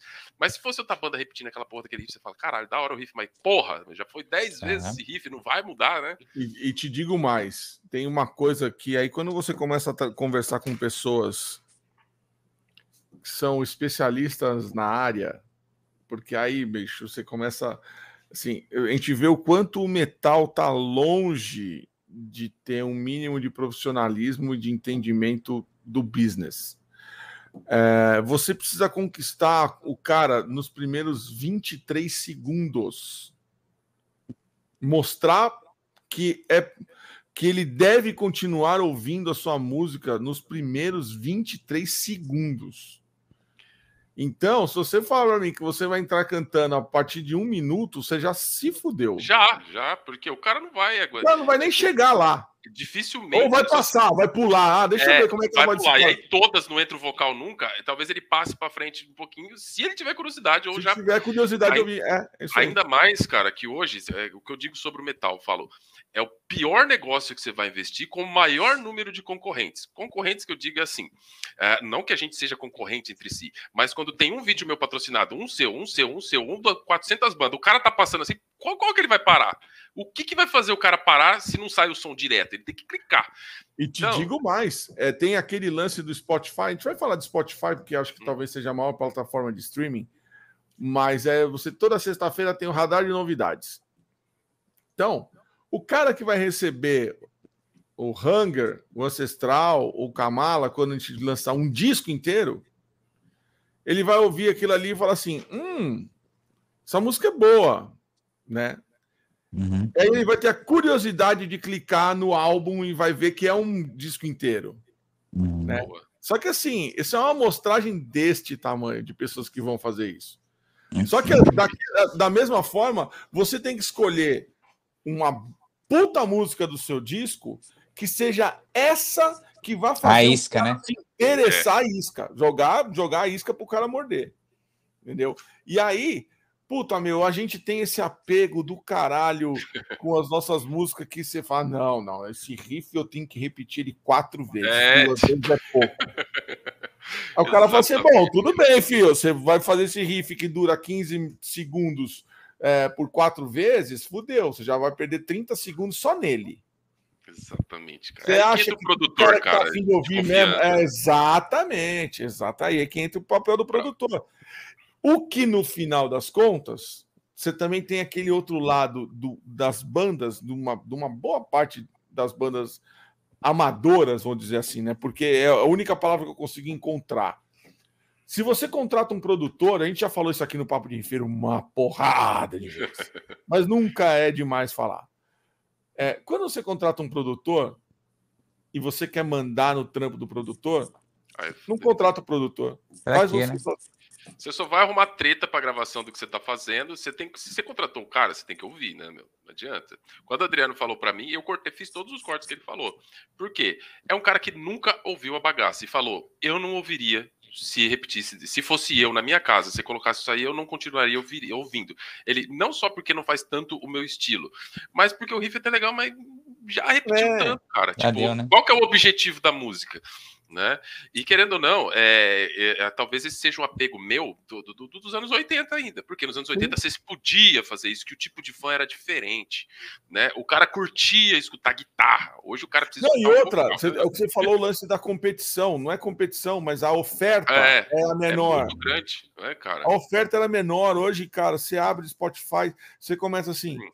Hunger, artistas é, similares, né? Similares Kamala, puta que legal isso aqui. Aí você vai começando a uma coisa, vai puxando é. a outra. Mano, de repente o cara não lembra nem de onde ele começou. Exatamente. Já aconteceu isso comigo.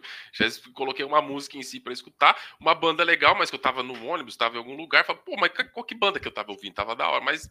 Né? Então, Perdeu, se perde, é, cara, é, é muita é, é. informação.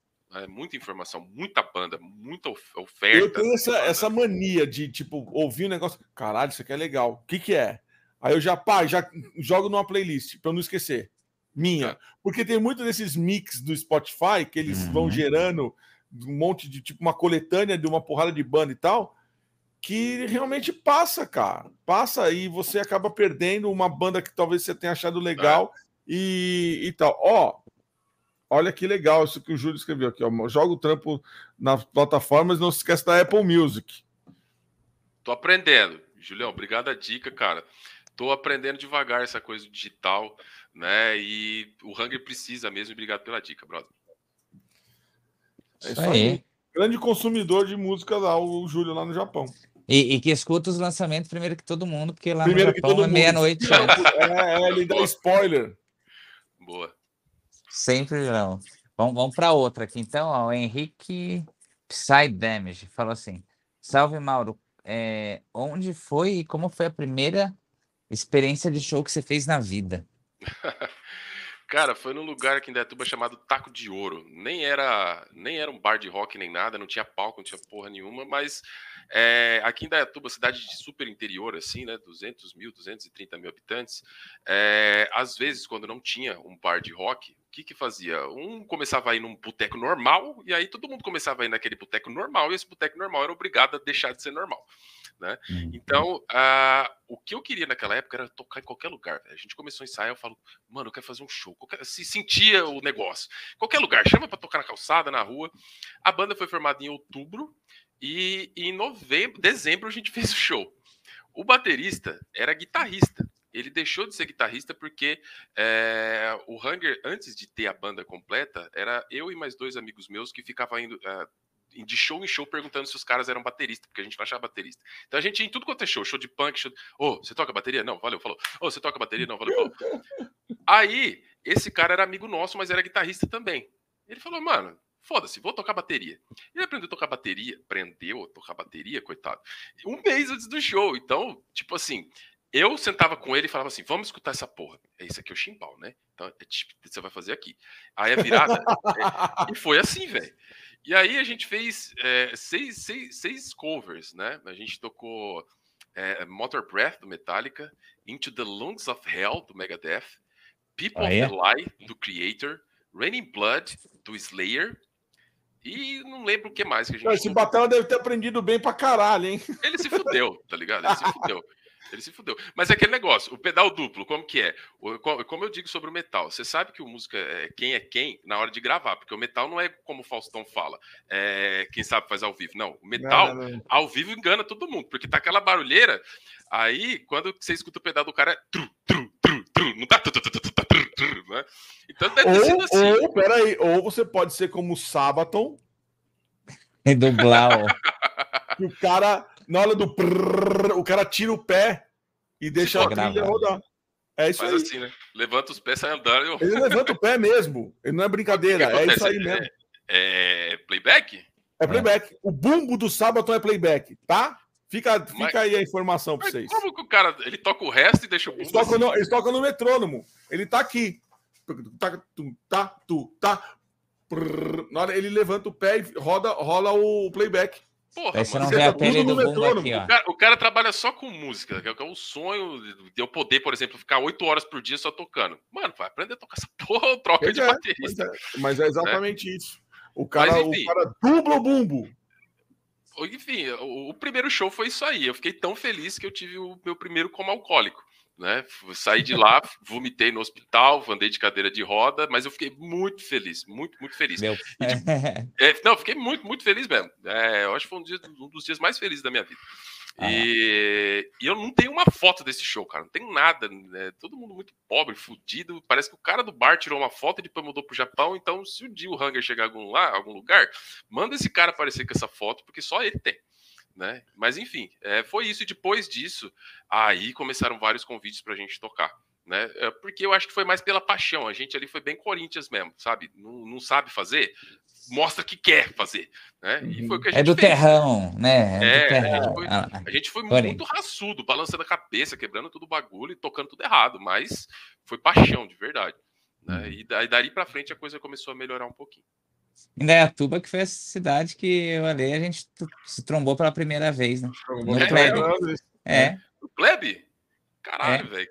Kamala e Ancestral era. Que massa. É, é, as duas bandas tinham lançado CD próximo, né, Ali? Foi. Foi. Né? Daí foi lá. Que massa. Muito bom. V vamos já para outras aqui, tem algumas. Hum. É, o que, que te move na música e qual o significado do Hunger na sua vida? Essa Putz, cara, é... eu não consigo mais separar o que é Hunger e o que sou eu. Eu sou um cara que, como a maioria das pessoas hoje, não é muito diferente para mim. é o Mauro do Hunger. Né? Exatamente. O, o é... do Ancestral, o Rafa do Cavalo. Exatamente. Então, é assim, não deve ser muito diferente para mim do que é para vocês. Eu tenho Sim. muitas questões dentro de mim e que essas questões eu preciso jogar para o ar, porque eu acho que é, quem escuta está sendo meu psicólogo sem saber, porque eu estou falando, uhum. né? E eu estou falando, e falando bastante. Então, quem quiser entender, ter uma curiosidade do, do que se passa na vida de um, um, cara de uma banda de metal, tem lá. E também minha visão política e tudo mais. Então eu não consigo mais separar o Hunger da minha pessoa. Como eu disse, eu não vou parar de tocar, não importa o que aconteça. Não importa quem saia, quem entre, não importa nada. Eu só paro com isso quando eu morrer. Né? Por quê? Porque parte de mim, cara. Não tem como você deixar de ser você. E é isso. Né? Eu, eu, o Hunger na minha vida, eu posso dizer que eu tive um extremo prejuízo financeiro, um, um prejuízo de amizade, porque muita gente confundiu as coisas, né? De estar tá na banda e, e, e, não entender que as minhas cobranças são de que eu quero fazer o negócio acontecer. Porque quando eu falo fazer o negócio acontecer, é fazer a música existir. Não estou falando nem de fazer sucesso. Fazer o quê? Eu quero ensaiar, eu quero ter música pronta, eu quero fazer um álbum, eu quero ter.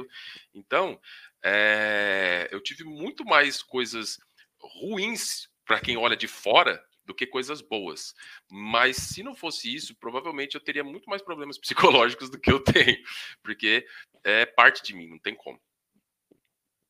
É, é, é que nem a gente, quem olha de fora pode pensar que brigou com todo mundo, nem sempre assim, é, acaba sendo uma, né? uma, uma seleção natural de quem Exatamente. merece e não merece estar do seu lado, né? Exatamente. E você vai aprendendo também como se relacionar com as pessoas e, e entender que isso é certas coisas para uma banda acontecer e é, e, é, e é o lançar, é o ensaiar, são mínimas para uma banda.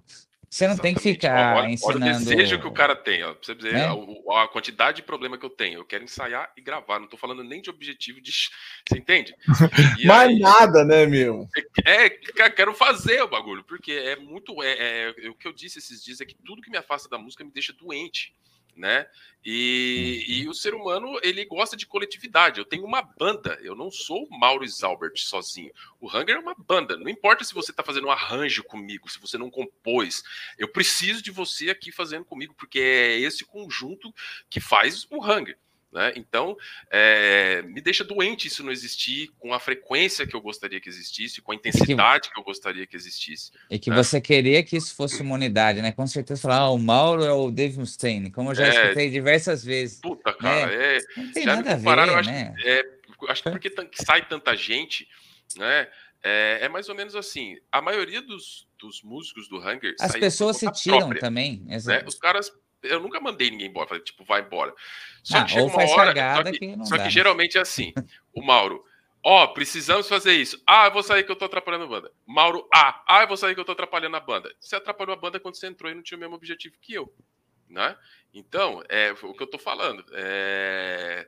Se quem quiser entrar, é... que por favor, ou tenha a mesma mentalidade ou nem entre. Porque é, é essa troca constante é tipo a Gretchen casando de novo, tá ligado? É um negócio chato pra caralho, né? Chato então, pra caralho, é, meio trabalhoso, pra é, cacete. Puta, cara. Então, é, é complicado. Né? Não tô falando da galera que tá comigo em si, tá? Eu tô falando de, um, de, de uma carreira Sim. aí é, toda, porque assim, dá pra montar umas cinco bandas com, com a galera que, que, que passou pelo Hunger, tá ligado?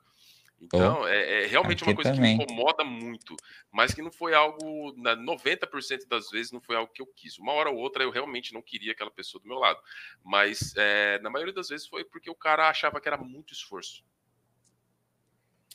Entende? É, desculpa te dar essa informação, mas é precisa, né, querido? É isso aí. É isso aí. Daí, qual, qual foi o maior desafio é, visto na cena com esses lances de mídia social? Eu acho que você precisa falar um pouquinho, né, também. Eu ainda tô nesse desafio, gente. Se vocês olharem a, as redes sociais do Hunger, nós somos menores que muito cara que toca violão em voice cover num bar, tá ligado? Tipo, a gente tem 1.100 seguidores no Instagram, 300 no, no, no YouTube. E eu tenho, eu tenho um, outro trabalho, né? Que eu, sou dono de uma escola de inglês, uma pequena escola de inglês. Então eu não consigo me dividir tanto assim sozinho. Mas eu já estou me programando que eu quero estudar o marketing digital, porque não tem como eu pagar uma pessoa para fazer algo sobre a minha banda. Ela teria que entender tudo que eu entendo uhum. sobre a minha banda. Então, é muito mais fácil eu aprender o que essa pessoa sabe do que ela aprender o que eu sei.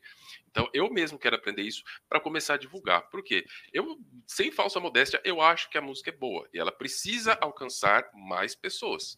E para isso, não tem como eu só jogar o clipe no ar. Eu preciso aprender isso. É um desafio é, é tremendo para mim e, como eu disse, a desvantagem desses anos todos, o único arrependimento que eu tenho nesses anos todos é não ter, é ter tido um olhar meio artista demais, vamos dizer assim. É, deixa o YouTube lá, deixa, eu quero, vamos tocar, deixa o negócio lá. Não, se eu tivesse visto isso antes, provavelmente eu teria é, angariado muito mais pessoas para poder ouvir o Hunger hoje. Né? Então, é para mim é um desafio ainda, tá? A gente ainda é muito pequeno na rede social. Mas nunca é tarde, né? Tipo, acho que até eu me incluo nisso, né? Essa questão da, da pandemia, coisa de pôr canal no YouTube é, é, com constância de, de postagem, né? A questão de rede, rede social, Instagram, foi para o TikTok também, agora abri canal na Twitch. Tô, e, e, e, o mais importante é curtir o processo. Ah, né? sim. Isso, é. isso é importantíssimo. Você curtir uhum. e ir aprendendo, errando, né? E fazendo, Exatamente. falar, isso aqui funcionou, isso aqui não funcionou. Exatamente. Então, é me cobra, ô, oh, cadê o resto do por trás da música do Ancestral? Eu assim, ai, caralho. tem que fazer. Puta, meu, sério mesmo que eu vou ter que gravar. Falta duas músicas. Depois, na hora que eu terminar, eu sei que eu vou ter que fazer do EP. Aí depois eu vou ter que começar a fazer do Web of Lies também. Ai, caralho. Isso aqui... Só que aí chegou a mina do, do a nossa assessora de imprensa, que ela veio e meio que falou assim: Ô, oh, cadê o bagulho? Eu, ah, tá bom. Tá bom. Uhum. Tipo, eu gravo. Eu tenho que fazer, eu tenho que fazer, então vamos fazer. Então, assim, temos seguindo a orientação do profissional, né, meu? É, que é o jeito, cara, é o é, jeito é, certo. Não tem como, cara. Quem não é visto não é lembrado e, tipo Sim. assim, é, a gente tá, tem que se adaptar. Eu, eu, eu disse, esse foi o maior pecado que eu cometi. Demorar, eu comecei a ver esse tipo de coisa em 2021 né? E até agora ainda estou engatinhando nisso. Então, é o maior pecado, porque quando você faz um lançamento de um clipe, você fica lá naquela expectativa. E antes eu ficava, na... eu ficava triste, eu falava, será que é tão ruim que ninguém está clicando? Não, não está chegando. Ninguém pessoas, conhece, cara. é, existe, exatamente. Existe a porra do algoritmo, do... não chega, porque chega é. para quem paga, para quem entende, para quem tem que chegar, para quem faz as coisas. Então, é, eu estou me adaptando isso ainda e saber que é, a, a, forma de chegar é essa, não tem outro. É, outro não, não, não só pagando também, mas sabendo usar as ferramentas, né? Isso é Sim. é importante, né? Sabendo que todo movimento que você faz vai, vai despertar a pessoa a querer conhecer sua banda. Isso é. é... Isso que você é falou, Charás, tem toda a razão, mano. Toda a razão toda banda que não dá certo tem um ou outro lobisomem ali que não é. quer, não tá na mesma vibe. Não tem jeito. Exatamente. Vai trocar o churrasco por ensaio, o ensaio por é, churrasco. Vixe, cara, isso é de menos. Né? Olha lá, ó, ó, ó lá, eu já tô sendo cobrado na cara dura. Então, Bom, vamos é para outra aqui, que tem mais. Vai. O Leonardo Fornazelli também, o Léo também sempre participando. Fala, Marão, beleza. Como que o Hunger surgiu, que você já contou, né? Uhum. E como foi a recepção da galera? Acho que é a formação do, desse público mais Cara, local e depois foi, rápido, foi muito rápido, porque assim, em Dayatuba, naquela época, né, eu comecei a, a, dar meus rolezinhos aqui quando eu tinha uns 14 anos, 97, 98. Então, em Dayatuba é, é um lugar que não tinha um lugar próprio para rock, né? Então é diferente de quem é de São Paulo que tem muito, tinha muita opção e tem opção, né? Então, o que que acontecia? Tinha um show de punk, tava todo mundo lá, tava o cara que curte death metal, o cara que curte black metal, o cara que curte grunge. Então, todo show era cheio. Por quê? Não sabe quando você tinha outra oportunidade de dar um rolê rock and roll. Então não importa nem se eu gosto da banda ou não. Eu tô ali no rock. Então, o que acontecia? A gente tinha o Pancadaria aqui, o Extremamente Grave, o Metal União. Em todos esses, independente do estilo, tava todo mundo lá. Então, naquela época, cara, eu lembro que a gente fez um show com, com o Arp, deu uma puta confusão com o Arp, depois vocês quiserem saber, uma treta fodida naquele dia, mas tinha 600 pessoas, cara. É, uma banda que não era né? E, e, tipo, tinha 600 pessoas é, antes do Arp começar, já tinha muita gente. Então foi um, uhum. um puta de um show para uma cidade pequena, por quê? Exatamente porque o punk tava lá, o black metal tava lá, o metal forever tava lá, então todo mundo lá, uhum. né? Então, é, nessa época é um público muito intenso, muita gente, muita coisa. Foi por isso que eu digo que eu não aproveitei. Nessa época, vender camiseta ia vender pra caralho. Se tivesse CD, ia vender pra caralho. Se tivesse feito canal no YouTube, ia todo mundo se inscrever. Então, é, foi uma época extremamente forte aqui em Dayatuba, porque uhum. antes de chegar uma rivalidade, antes de chegar essa coisa do cara ficar em casa e não sair mais. Né? Não estou falando nem da pandemia, estou falando que não sei o que aconteceu, que sumiu. Eu não sei se era uma fase adolescente de muita gente. é o Web Banger. É, e eu continuei essa adolescência e os caras pararam, mas foi uma época muito forte. Não tinha show vazio, né? Nenhum, de qualquer banda, de qualquer estilo, de qualquer nível técnico. Então, é, foi uma época muito boa. É, mas eu sinto que nessa questão da, da, ainda estamos na pandemia, mas eu sinto que a galera tá voltando a valorizar, tipo, vai ter um show, puta, eu preciso ir. Quando você fica sem, filho. É. É esperança, né? Por exemplo, em Dayatuba, cara, quando o Plebe chegou em Dayatuba em 2006, imagina, falei para vocês, 98, não tinha uma casa de show. Em 2006 chega. O que que acontece? Puta que pariu, nós temos um lugar aqui. Eu tava lá todo dia, velho. tipo, tava lá. E o que, que aconteceu com o tempo? A galera se acostumou com o negócio. Aí tinha um show de uma banda, fica lá fora, não entra, fica não lá vai. fora bebendo cerveja, tem, né? Tem lá. Quando fechou, todo mundo entrou em Cara. desespero de novo, né? Então, uhum. às vezes é, é assim, é complicado, porque talvez ver as mesmas bandas também, alguma coisa do tipo, mas é, tem que se valorizar, né? Eu não sou do tipo do cara que fala apoie a cena, nunca fui isso. Tipo... Vai a hora que você quiser, é, quem você assim, quiser e não enche o saco. Se você não gosta da minha banda, velho, não tá vai. Bom, não, por que, você tem que ir? É, vai, eu também acho que não. Vai cara. lá pra escutar minha música, pra ficar lá na frente e ouvir e curtir o negócio. Você não curte, mano. e ó, e vou falar uma coisa pra vocês, hein? Uma coisa que eu percebi, e o Rafa pode me dizer melhor, porque talvez uhum. você tenha pego o, o, a receptividade. Mas, mano, sábado você tinha duas bandas cover e o Kamala. Uhum. O Kamala tocou, eu, óbvio, eu tava ali, tava vendo. Mano, os caras tudo assim. Pelo caralho, né? Caralho. Mano, você via que era muitas pessoas conhecendo a banda pela primeira vez. Pela primeira vez. Um monte de gente que comentou, porra, fui lá para ver o Damage, pô, conheci o Kamala, não sei o quê. Então, às vezes tem esse papinho besta, idiota, do cara que é, é, é assim, é o cara que quer encher o saco. Ele realmente não acredita naquilo. Ele não, não. fala assim, não. banda cover tá arruinando o rolê. Nada eu fui desses, cara. É, tá mudei, tá bom. Meu, mudei minha opinião há muito pouco tempo. Por quê? É, quando você coloca a culpa no outro em qualquer coisa, é, é o problema não é, não é do, bem cara, do né? outro, é né? Assim, a pergunta que eu me fiz de foi por que, que a banda cover consegue o público? Não, óbvio, a música já, já é conhecida. Tá pronta, mais. é isso aí. Mas por que, que você não consegue fazer uma música tão boa quanto a banda grande que o cover copia? E é isso que você precisa fazer. Bingo. Entendeu? É isso. Não, e outra, tem, tem, tem assim, eu, eu, eu, eu sempre tenho, já participei de vários podcasts sobre o tema. E o que eu sempre digo é o seguinte: assim, cara, você tem que ser inteligente o suficiente de tentar pegar a carona e, e mostrar o seu trampo para aquele cara que não te conhece. Ele não uhum. vai simplesmente sair, não é mais que nem como você falou, 97, ah. 98, ou no meu tempo, 86, para ir no Teatro Mambembe para ver o Taurus e o Ozone. Por quê? Porque não tinha banda cover, só tinha banda. Banda. Uhum. não tinha nada, ah, cara, não existia entretenimento, cara. É, é exemplo, assim, 97, oh, 98 não tinha internet, o cara ia sair de casa mesmo. Pois é, cara, assim, ó, o que que tem hoje no Mambembe? Olha, olha a diferença. O que que tem no Mambembe hoje? Sepultura e Ratos de Porão. Vamos? Vamos nesse, nesse show histórico do Sepultura uhum. no Teatro Mambembe, que é onde os caras tiraram as fotos que estão na contracapa do Esquizofrenia, eu tava lá. Meu, meu, é um negócio assim. Só que, óbvio, esse, esse tempo já passou. Não adianta querer voltar atrás. Você tem que se adaptar.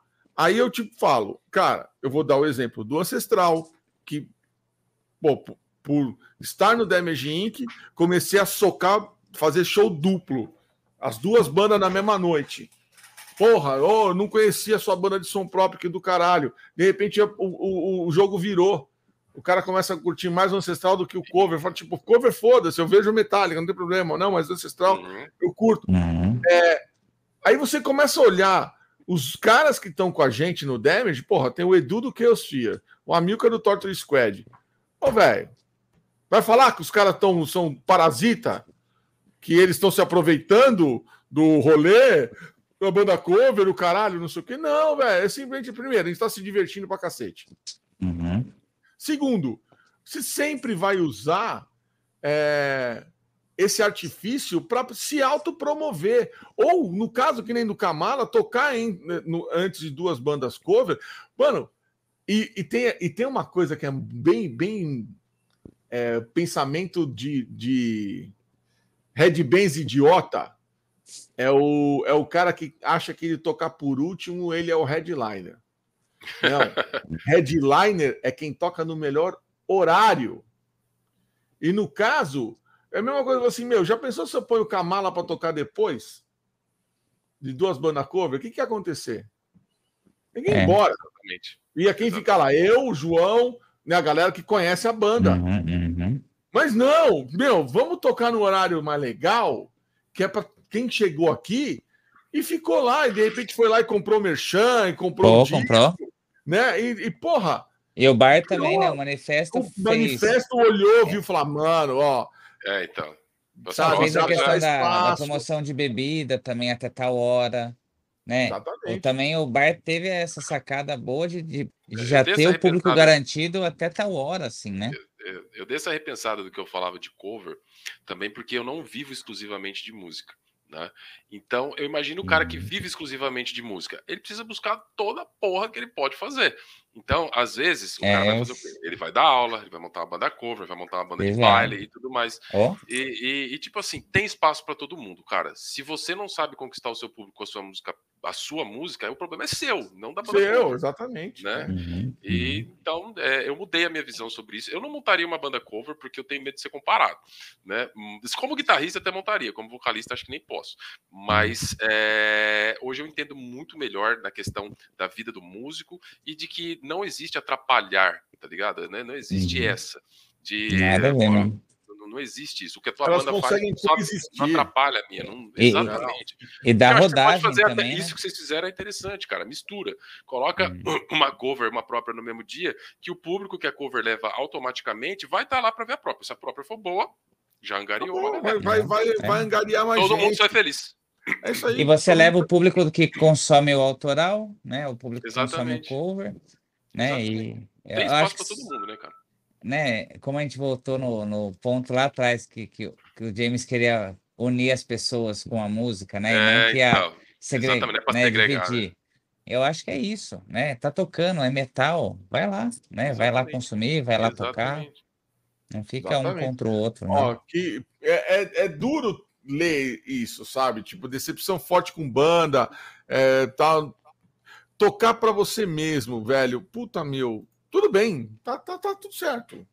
É, uhum. Tem gente que não. não é...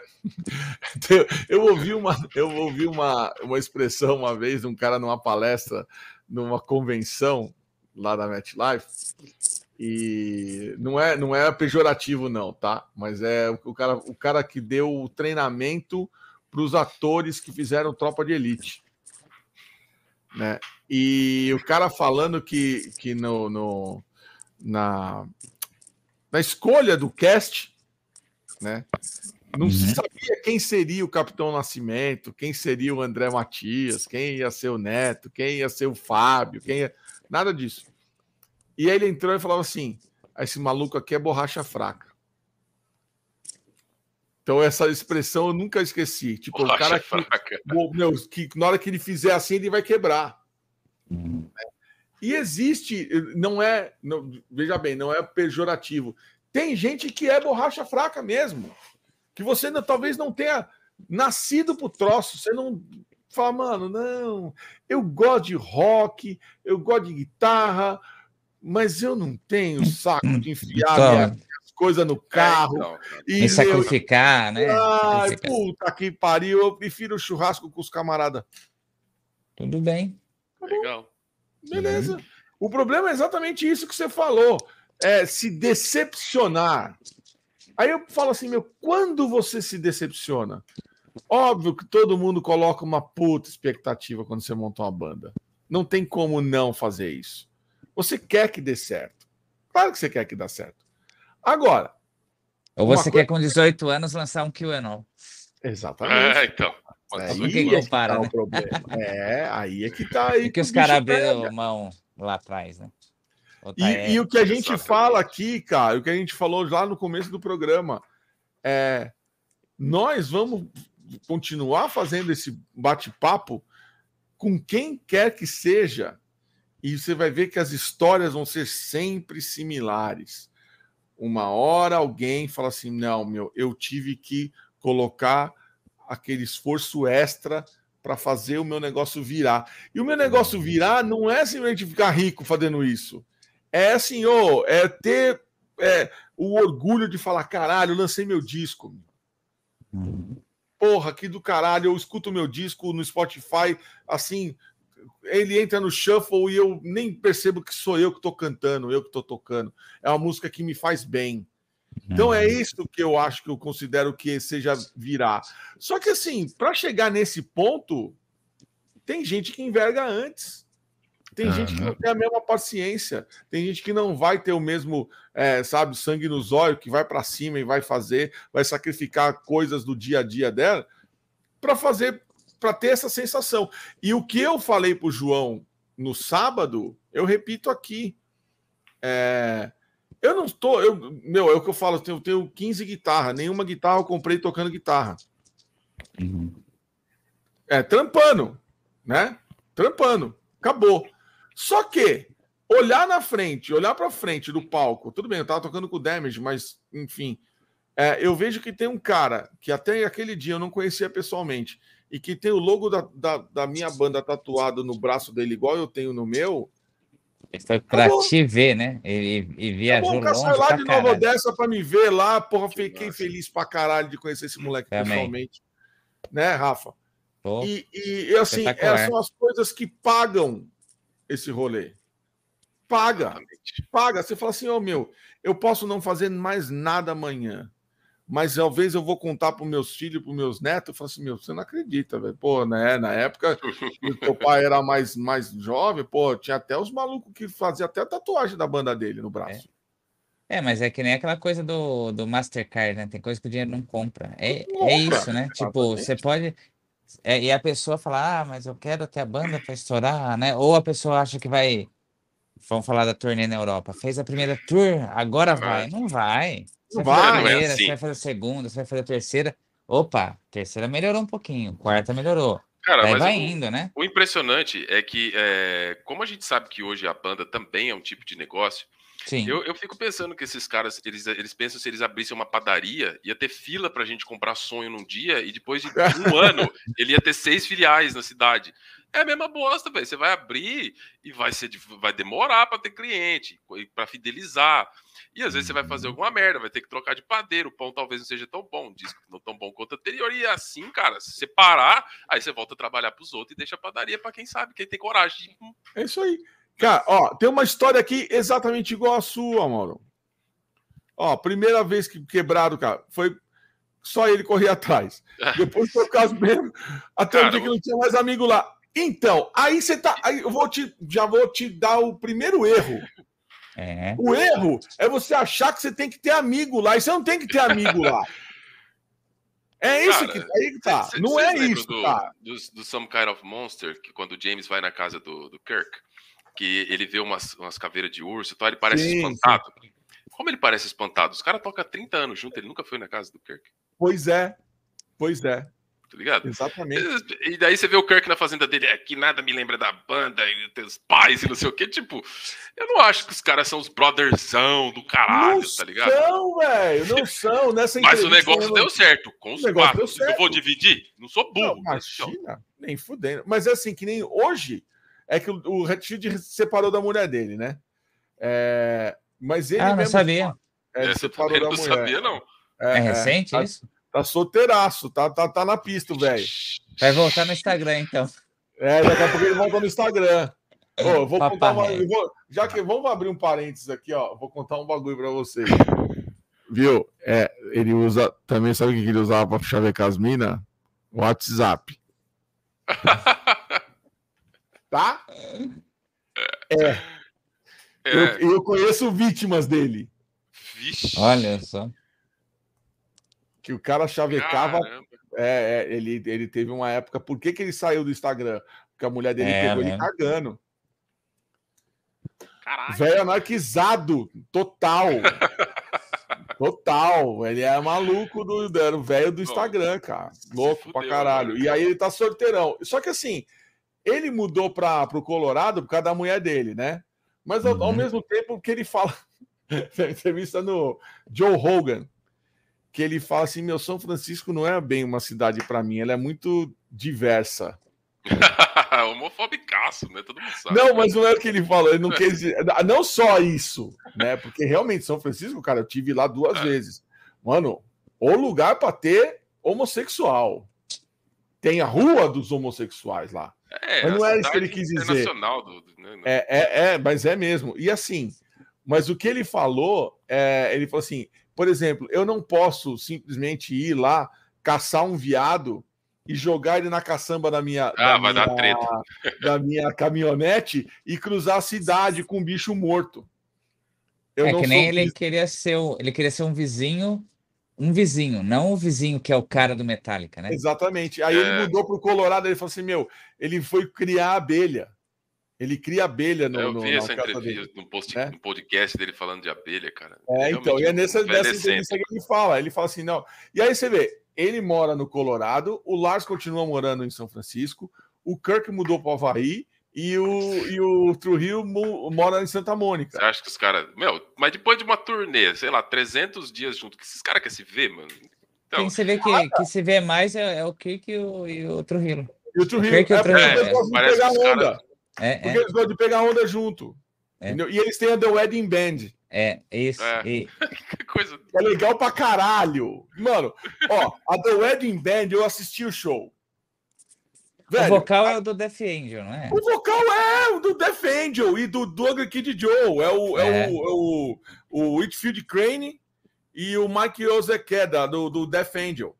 Né? É, é. Velho, aquilo ali, eu, eu, é que eu filmei. Vocês vão ver no Papo de Rifeiro. Eu vou dar um spoiler. O The Wedding Band, cara, é uma banda que os caras estavam tocando funk dos anos 70. É. Freedom! Freedom! Mano, Logo depois do show, né? Depois do show, meu, saíram do, do, do Chase Center e foram para esse pico no, no The Fillmore. Uhum. Né? Tinha duas bandas tocando antes, na hora que eu cheguei lá, tava bem na hora que tava começando o show. Velho, os caras tocando os, os covers os, os cover dos anos 70. Funk mesmo, sabe? Com metais e o caralho. Aí você, é, meu, eu fiquei pensando, eu falei, ali, ó, o baixista do Metallica, o guitarrista do Metallica, o vocal do Death Angel, o guitarrista do Bad Wolves, uhum. o outro vocalista do Ugly Kid Joe, o Batera, cara, ele é também de uma outra banda, eu não lembro se é do Queens of the Stone Age, ou no, tem uma outra banda famosa assim também. Foi cantando funk, James Brown e o caralho. Foi, mano, os, os From Hell devem enfiar o dedo no louco, né? É, eu, eu, eu creio que nessa banda que ele pisa no Auá gigante, né? Ele tira a sarra é, não, dele, ali, né? aquilo ali foi um, foi um desafio, né? Que aquela Mrs. Que é aquela, que é aquela, tipo uma... É um cara... É um cara vestido de mulher, né? é, é, é, é, que desafiou ele, aí ele fez aquele Auazão, assim. Mas tal. era nessa banda, não era? Que... Ele tava, é, foi um show do Ed Band. É, E então, chama The Wedding Band, e chama The Wedding Band porque foi uma banda montada para um casamento que eles tocaram no casamento de um dos caras lá. É, e aí curtiram o bagulho e, e, e resolveram e seguir em frente. Só que assim, tocam Black Sabbath, tocam Motorhead, tocam né, uma porrada de é outras coisas. de tudo, né? Tipo, e chega é. uma hora começa a rolar os funkão nervoso com trompete, trombone e a porra toda, velho. É muito louco, muito louco. E aí, só que aí sim, óbvio, né? Os dois estão ali curtindo, enquanto os outros dois já foram cuidar da vida. É. Não Isso são esses, esses, truta. Ah, meu Deus, 40 anos de banda, vocês são é. meus melhores. Meu, não, não, não existe isso, cara. É diferente de você tocar com pessoas agradáveis e ter um relacionamento respeitoso do que todo mundo tem que ser. Melhor né? amigo do outro. Não, não. E, Sim, e... Foi emocionante, foi emocionante uma parte é que, puta merda, saiu do streaming, né? A hora é, que ele agradece, né? Ali foi oh, bonito, aquela, né? Aquela hora aí, o besta aqui passou. Toda declaração, né? É, eu passei vergonha pra caralho. Nem, nem eles entenderam na época. Nem na eles hora. entenderam. É porque o, o Red pegou os caras de surpresa, é. né? De, de, declarar o que ele falou. Tipo, meu, sem vocês eu não, eu não Talvez seria não nada. Nem lá, né? é. é. não estaria aqui, não sei o quê, naquela. Aquilo foi maravilhoso. O cara fazer tipo, foi uma declaração de amor para os outros três na frente de 18 mil pessoas. Uhum. Né? Assim como ele fez no Rock and Roll Hall of Fame com o Lars. Aquele, uhum. Dá aquele abraço no Lars que ele levanta o Lars do chão, assim, né? Sim. Entendeu? Só que assim, tem aquela coisa, cara. É, de você. Eu, eu, eu, eu digo o seguinte: falo, cara, eu conheço esse maluco de um jeito que me assusta. Me assusta. Você sabe se o cara tá bem ou não. É, é o que eu falo assim, meu. No SNM, nos dois dias, no primeiro dia, ele tava de cu virado. Todo mundo saiu do show dizendo assim: Meu Deus, que maravilhoso, que espetacular, que do caralho, que não sei o que. Eu fui o único que saí assim. É. Que foi? Eu falei, mano, o homem não tava no dia dele hoje. Mas como? Eu falei assim, meu, eu conheço esse cara, ele não tava no dia dele hoje. Hoje ele tava cumprindo tabela. Aí, em compensação, no domingo, era outro cara. Outro cara. E aí depois a gente soube que ele tinha voltado a beber. Aí eu falei, bom, agora eu só não sei se ele bebeu na sexta ou no domingo. né? E aí agora, cara, que ele se separou da mulher, ele tá outra pessoa. Feliz pra caralho nos shows. Cara, eu vi, oh, o ano passado eu vi cinco shows do Metallica em um mês. E, meu, eu posso garantir para vocês que eu nunca tinha visto ele do jeito que ele tá agora. Entendeu? Com, assim, sabe, a fim de fazer o negócio. Por um momento eu, eu pensei que a banda ia acabar. Por um momento eu achei que a banda fosse acabar. Depois do SNM eu achei que a banda fosse acabar. Eu falei, meu, não sei, cara, não consigo ver ele mais com vontade. Aí ele se internou de novo, saiu, e agora o homem tá aí rindo à toa, né? Deve estar tá passando a rola em todo mundo e, e, feliz pra caralho. Entendeu? Então é isso, cara. Às vezes, nem ó, voltando na, no comentário aqui, não é não é você achar amigos na sua para montar sua banda. Você tem que achar companheiro de estrada. É o Pessoa, cara que vai tá para dividir o sonho, né? Exatamente. Vocês têm o mesmo objetivo e é. vão se respeitar dentro desse objetivo e vão colaborar um com o outro para atingir esse objetivo. Você vai virar, sei lá, padrinho de casamento do cara, isso aí pode vir depois, né? Uhum. Mas se não vier também a, a, o respeito continuando, cara, acabou. Nem todo mundo que trabalha junto é, né, meu, em qualquer segmento, cara. Tem gente que é melhor amigo do patrão ou não. Então, Inclusive, é falar nisso, só, só para a gente matar esse assunto, não é porque o cara é teu padrinho de casamento que ele é seu melhor amigo, tá? Eu, inclusive, eu tive um padrinho de casamento meu que deu em cima da minha mulher quando eu me separei dela. I, I, I o que era o baterista da minha banda? Ai, a história é parecida aqui, velho. É. é Filho da puta é. tem em qualquer lugar. O cara pode ser teu padrinho de casamento, ele pode ser teu melhor amigo, ele pode ser não sei o quê. Tem. Não importa. É, é isso aí. Tem mais? Tem mais. Vamos, vamos dar uma acelerada aí que tem uns quadros ainda. Então, é, o Matheus MG95 mandou assim: é, Grande mestre, como você enxerga o cenário da música atual e como o metal poderá ou não se enquadrar no mainstream? Cara, metal mainstream, na verdade mesmo, eu acho que é muito difícil de tirar isso das bandas é, das bandas clássicas, né? Eu acho que me, é, a gente tem as, as, que surgiram aí, né? Que ficaram, na minha opinião, estão ocupando o lugar das bandas grandes, como o Trivium está fazendo isso, como o Avenged Sevenfold, né?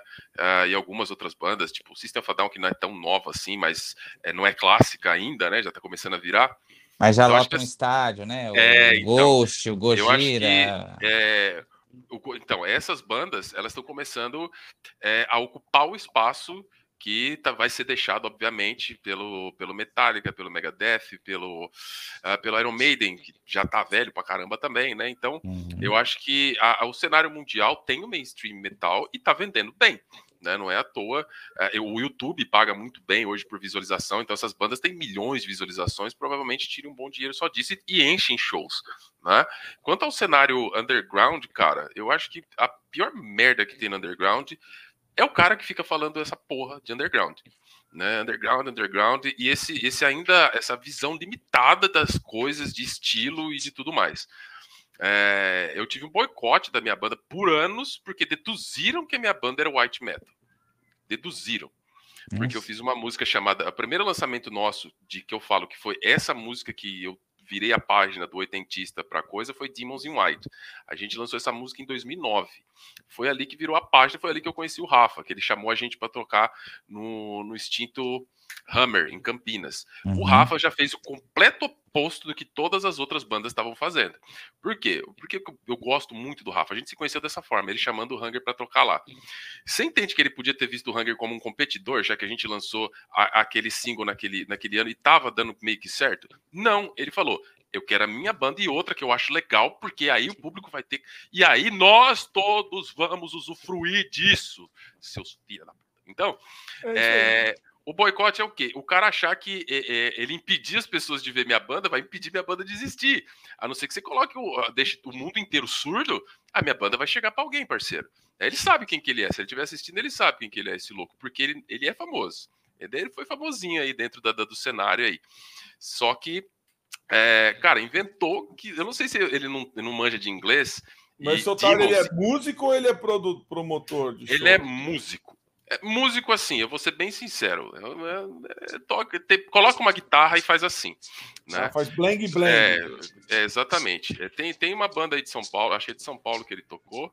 Enfim, não, não, vou falar nomes que eu acho que não merece essa atenção. Hum, Mas o cara não parou, velho. Lá, lá, lá atrás, é, a, olha o Thiago aí. O Thiago, cara, lembra que eu falei para vocês que tinha um parceiro meu que eu fazia um riff e o cara chegava lá deixava o riff melhor? Esse Thiago Matos. E se, se, se, alguém pudesse prestar atenção nesse cara, ele é um demônio. Demônio. Ele canta fudidamente, qualquer porra, é, é louco. Ele é louco, é um cara esquisito. E foda, Tiagão, é nós. Enfim, esse cara é, boicotou. Quando eu descobri isso, a gente arrumou um cara aqui de Indaiatuba para arrumar show pra gente. Ele arrumou um show em Piracicaba, o cara falou, mas essa banda não é white metal e tal. E essa coisa de white metal foi me perseguindo durante os anos com todo cara que eu tentava arrumar um show. Eu falei, mano, Tipo, e aí a última vem em 2018, né? Quando o promotor eh, fez um show aqui em Datuba, ele falou: Mauro, sua banda é white metal? Eu falei: o que Ciclano falou para você? Foi Ciclano que mandou? Não, não foi ele, não. E cara, e aí eu descobri uma tremenda rede de boicote dentro da minha cidade, velho. Dentro da minha cidade. Caras que eu emprestei meus amplis, caixa e cabeça para fazer outros shows. Caras que eu patrocinei com o dinheiro da minha escola falando que a minha banda era white metal e que eu não podia tocar nos outros eventos, tá ligado? Cambada de então, das putas. É, agora falando da cena, é esse tipo de cena que eu quero que esses caras vão se fuder. E se eles estão vendo, eles sabem quem são, tá ligado? Você devia ter vergonha de estar tá no rolê, tá ligado? Mas, se você tá famoso, ter tocado música dos outros dentro da banda que você achou, que você era foda e tudo mais, firmeza, parceiro. Eu prefiro ser o rei do inferno do que um servo no céu, tá ligado? Então, segue a sua vida e deixa-me em paz, cara. É isso que é o negócio. Eu não atravesso o caminho de ninguém, tá ligado? Por quê? Enquanto você tá preocupado pensando em mim, eu também tô preocupado pensando em mim. É isso aí. É, isso aí. é o famoso, é o famoso enquanto você para para dar uma bica em alguém que tá subindo, você para de subir. Então, cara, eu não consegui entender até hoje, porque eu tentei até ter uma conversa amigável. Eu falei, mas, mas que porra é essa? Por que, que você tá fazendo isso, né? E, e, tipo, eu nunca quis achar que, tipo, é inveja, porque eu sempre achei esse negócio de inveja um argumento de, tipo, você fala que alguém tem inveja de você, parece que tá se achando pra caralho. É... Mas eu falei, entendeu? Então eu nunca tive essa coragem. Mas eu falei, mas qual que é o motivo de um cara da minha cidade que conseguiu várias coisas dentro do cenário, chegou longe, o cara tava do outro lado do mundo mandando ligação para Indaiatuba para me boicotar de tocar no bairro da periferia do lado aqui da minha casa. Ah, o cara tava lá na puta que pariu, velho, querendo boicotar um show meu aqui. Enfim, é, hoje, eu, durante muito tempo, isso sugou minhas energias, cara. Hoje eu dou risada pra caralho. Porque se existe um nível de perdedor maior que esse, eu ainda tô para ver. Então, dentro do cenário, galera, é isso a competitividade, mesmo porque a competitividade prejudica ele também. O que o Rafa fez de me chamar para tocar e a gente chamar o Rafa fez, ele tem o público dele e eu tenho o meu. Juntou os dois. Eu tenho certeza que quem gosta do Hunger pode gostar do Kamala e quem gosta do Kamala pode gostar do Hunger. Banda não é monogamia, cara. Você não pega uma e abraça para sempre e fica só com ela. Você pode dar para quanta você quiser, meu irmão. É... Eu vou além, eu vou é. além, Mauro. Tem uma coisa, cara, que acho que as pessoas não entenderam ainda é... Eu vou dar um exemplo. A primeira live no meio da pandemia, no começo da pandemia, na verdade, primeira live de som autoral no manifesto foi Ancestral Storm Suns. Aí eu te pergunto, o que, que tem a ver Storm Suns com Ancestral? Porra nenhuma. Uhum. Nada. Nada. Eu liguei pro André, falei assim, ô viado, Vamos fazer uma live, caralho. Você só tá botando banda cover, não tem banda ancestral? Ele assim, vamos. Assim, vamos. Foi quando ele? Quando você quer? Caralho, é assim, desse jeito? Ele, vamos fazer dia tal? Vamos. Com quem? Aí eu falei, me dá cinco minutos. Foi assim. Mandei a mensagem pro Cadu. Cadu, vamos fazer? Vamos. Beleza. André, ó, Ancestral Storm Suns. Caralho, do caralho. Foda.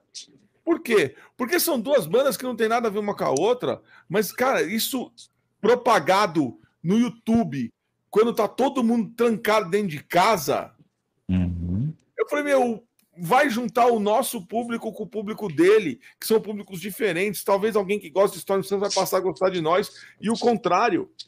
É. É, às vezes essas coisas do tipo assim, ah, vamos fazer duas bandas. Não, tem que ser duas bandas de trash. Bom, por que, que alguém a mais que veria duas, uma, aquela banda de trash já vai também para ver a outra? É, não vai agregar ninguém mais do, do, do, do público. Não vai vir uhum. ninguém diferente. Eu sou, eu prefiro chamar uma banda de hard rock, cabelo de boneca, uma banda de trash. Botar no mesmo dia. Ué? É, Porra, você cara, pode... O cara pode gostar de, de, de, Nirvana e Sepultura, ele não pode Acabou, de... exatamente, Acabou. exatamente. E aí você une os dois para ir no show, maravilha, porque se você coloca é, só o Sepultura com o outro parecido, você vai unir o mesmo. Não faz sentido, cara. É, cara. Ou, ou, às vezes você não pode uma data que te convidam. Convida uma banda que você sabe que é ponta firme e fala, ó, eu não posso, mas banda tal é muito boa. Banda tal vai, é isso aí. É. Ou organiza um festival em, em outra cidade e tenta levar algumas bandas. Ou, como já a gente já fez aqui, todo mundo, acho que já fez, organizar um festival que a sua banda não vai tocar. É isso aí. É? pelo, pelo todo, mas infelizmente não é todo mundo que pensa como todo, mas a gente faz não, é, o que a gente acredita, o, né? O negócio é, é que isso, cara, de tentar boicotar uma outra banda e essa coisa toda, eu não vou dar, dar, esse papo de união e essa porra toda. Eu acho assim, respeito, cara, respeito. Mesmo que a minha banda fosse de white Agora que eu li a mensagem aqui tá que ficou então, na, na, na, tem, que, tem que respeitar, tá ligado? E principalmente, quando você for falar de, da minha banda fala a verdade. Eu não sou white metal, né? Inclusive é. a música ela é o oposto. Eu não sou black metal, nem também. Eu não. Eu sou ateu, sou agnóstico, não acredito em nada. Então, para mim, tanto se você é assim quanto você é assim, para mim isso é a mesma coisa. Você adora duas Pode, coisas que eu não é. acredito. Então, é isso então, aí. só que é a sua vida. Faz o que você quiser. Faz o que você quiser. Deixa em paz, porra. É, não enche o saco, porra. É isso aí. O que mais? Estamos nos finalmente. Ó, o Vitor tá é... falando aí, você é banda de tufa. Ô, Vitor, você tá tentando tirar coisa de mim. Mas não é uma banda daqui da região, é um cara que entrou numa banda que já tinha um caminho andado. É muito fácil de saber se você investigar ainda é tu. Tá tipo brincando de cara a cara. Tem ah, cabelo? Mano, tem? Eu, ah, mano, assim, a gente dá eu nunca fugi. Eu chamei o cara para conversar dez vezes, não obtive uma resposta. O covarde não sou eu. Então, é, mas também não. Inclusive, podia ser covarde de falar o nome dele. Não vou, deixa que.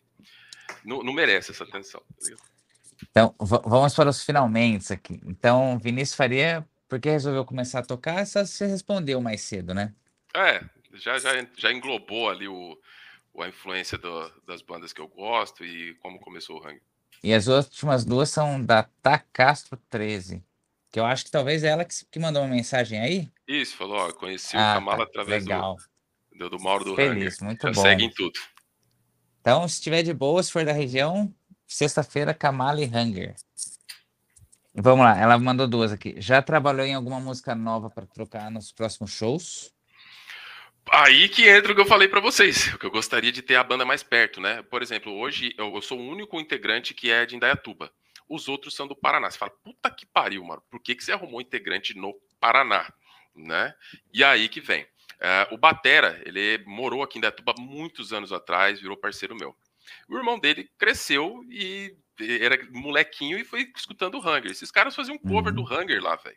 Tinha, mandava vídeo para mim, ele tem vídeo no YouTube tocando. Eu falei, se eu quero realmente ter uma banda, a ideia não é ter os caras que quer o bagulho, tá lá no Paraná, mas quer.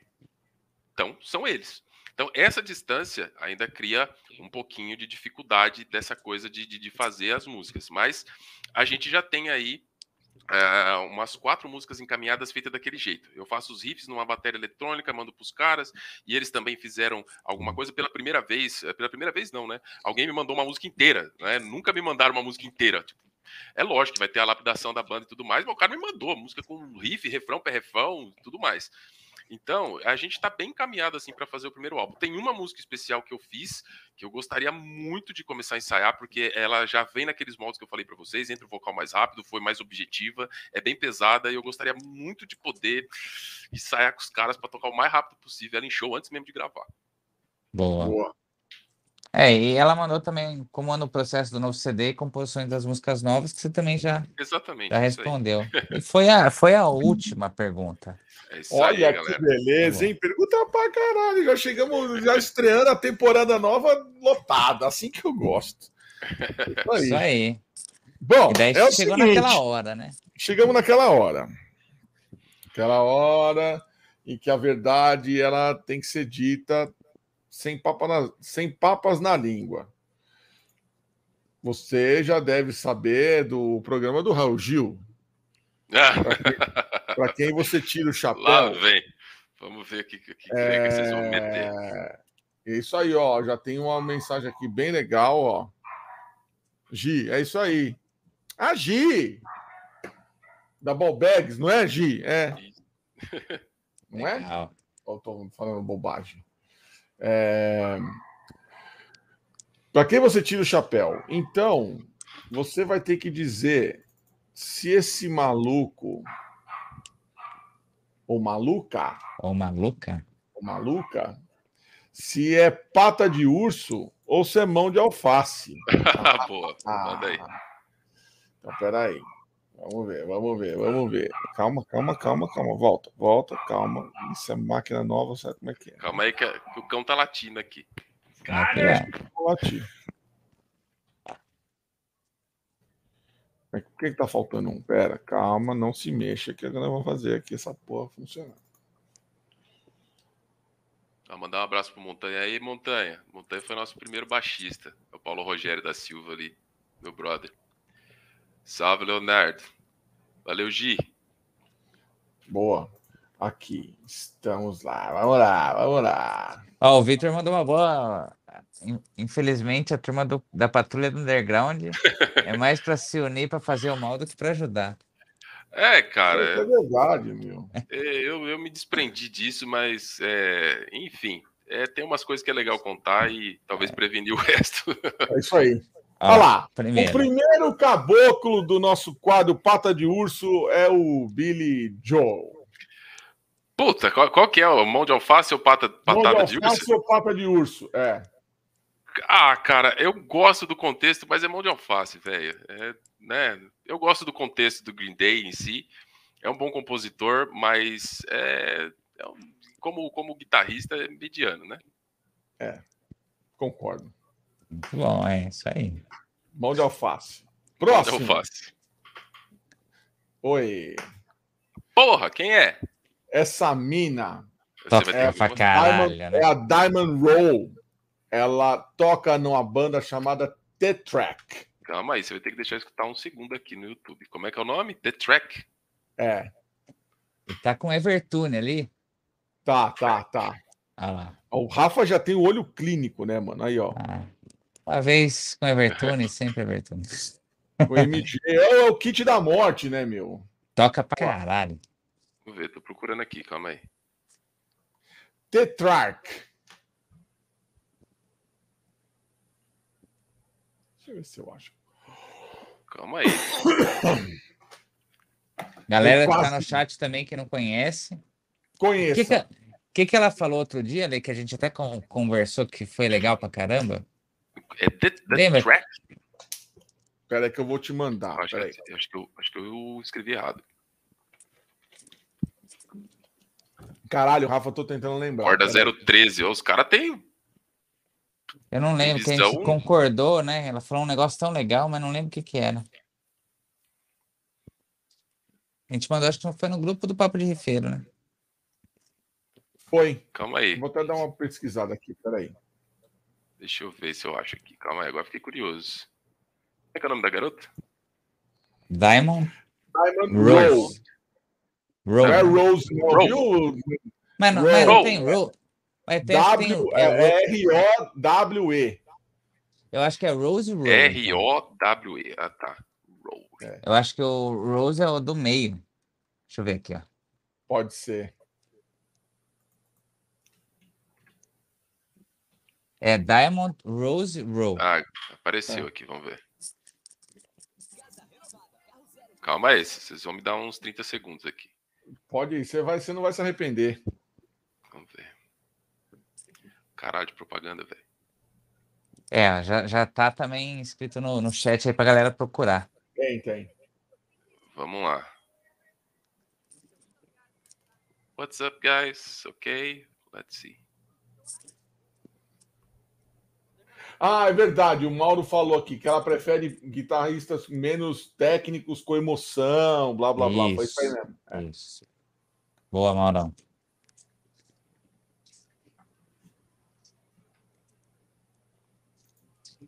Tô vendo ela fazer uns riffs monstruosos aqui, velho. Eu tinha outra ideia. Eu achei que ela tocava um blues. Nada. Você é louco, velho. Violento. Tá pegada.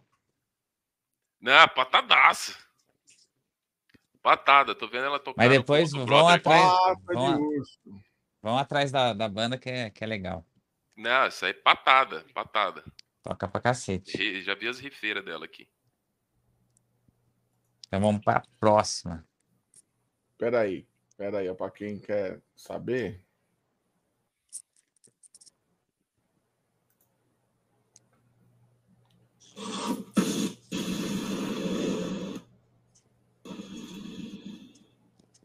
Mas a mina é do mal, gostei. É. Vamos falar no meio, porque senão vai, Caramba, vai desmonetizar.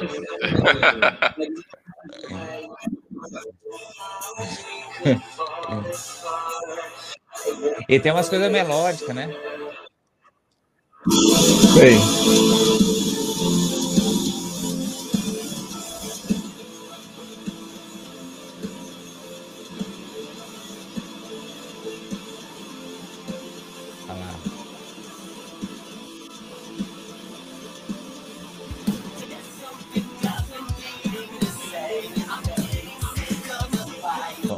Vamos falar no meio, para não mostrar.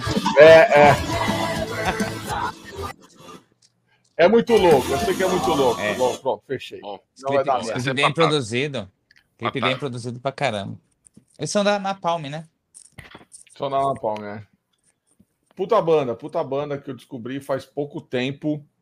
É. E até eu mandei pros caras, falei, meu, olha isso aqui, velho. Essa mina é foda pra caralho. Agita demais também. Foda, Deixa foda, eu ver, calma, agora vamos lá, vamos para o próximo. Vamos ver. Aqui, vamos lá. A Diamond, então ela é pata de urso. Pata de ursa. Pata de e é muito louco que ela é amiga do vocal de infância. Os dois cresceram juntos, cara. Tá vendo? Não. Tem banda que isso dá certo. É, tem banda que isso dá certo. Próximo. Eita porra. Ei. Ah, cara. Não vou nem falar mão de alface, que eu gosto de alface, velho. Boa! Mão de geló. É, tipo, deixa quieto, velho. Próximo. Não, pode até, xingar. Até né? gosto da, da, dos mainstream, da, do sucesso mainstream dos caras. Mas é, é isso, velho. Fora uma personalidade bem merda, assim. Um pau no cu do é... caralho. É, então. É foda. Polar você gosta dele, né? Minha, minha irmã brigou com eles. Minha, não sei se vocês lembram um, um caso que teve quando eles vieram para o Brasil, é, que eles brigaram no hotel. Ai, não lembro. Sempre, estão sempre brigando. Brigou é, no hotel. Os, então os caras só tem. Foi com a minha irmã. Pronto, já teve mais um motivo para querer dar um pau nele. É, é outro otário. Eles, a minha irmã tinha acabado de voltar da formatura, né? Tinha participado da festa de formatura.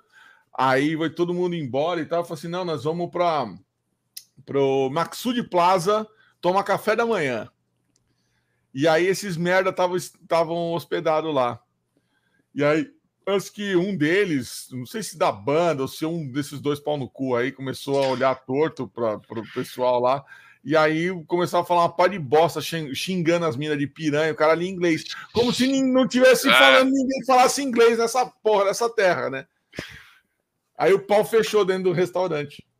Delícia. Próximo, Simão de Giló do caralho. Aí a coisa complicou. Calma aí, então eu acho que eu também não conheço. Você tá me. Conhe... Vá, vá atrás também. Vai atrás. Reba Myers. Reba Myers. Reba Myers. Infelizmente, eu não achei uma, ah, uma foto dela com a guitarra assinatura dela da ESP. É. Como é que é? É Linda ou Rinda? Riba, Reba. Mas, mas é, a banda é Code Orange. Code Orange. Code Orange. É, são da Roadrunner. Old Orange. Ela foi a primeira mulher da história da ESP a ter uma assinatura, não é? Caramba. Assinatura. É. Ela canta também, né? Pelo que eu vi aqui. Canta. Canta. Vamos lá, me dei uns segundos aqui. Som louco também.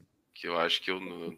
E vocês ah, viram vou... quem que é o Batera que tá na banda agora?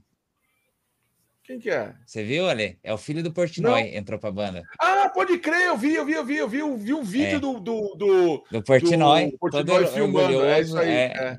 Toca pra caralho o Max, né? Ó, isso aqui, cara, olha a guitarra dela. Eu tô escutando uma música aqui chamada Underneath. Eu peguei essa guitarra na mão, mano. Deve ser foda, hein? Puta que pariu, velho. E a vontade de meter ela debaixo do braço e levar embora, mano. Porque é muito foda, velho. Ela é muito do caralho. Muito, ela é muito, muito metal, né? confortável. Né? Meu, ela é confortável. Ela tem um braço fininho, porém com, com raio largo. É. É... E é muito do caralho. Muito do caralho. Ela é barítono ou não? Um, não parece. Não parece? Pode até ser, porque o braço dela. É, não sei, porque, porque eles usam a afinação agora... bem baixa, né? Agora é, eu peguei é. um vídeo dela aqui mais guitarrístico. É. Mas a banda é retardada. Ô, louco, velho! Ó, você sabe que o cara é, é, ou a mina é a patada de, de, de, urso quando você escuta o barulho das cordas, das cordas, não, é, não é, saindo do amplificador. Tem um amplificadorzinho ligado do lado, você escuta. aí você sabe, é ela. Acabei de ver. É patada. É pata de urso, pata é. de urso, é foda.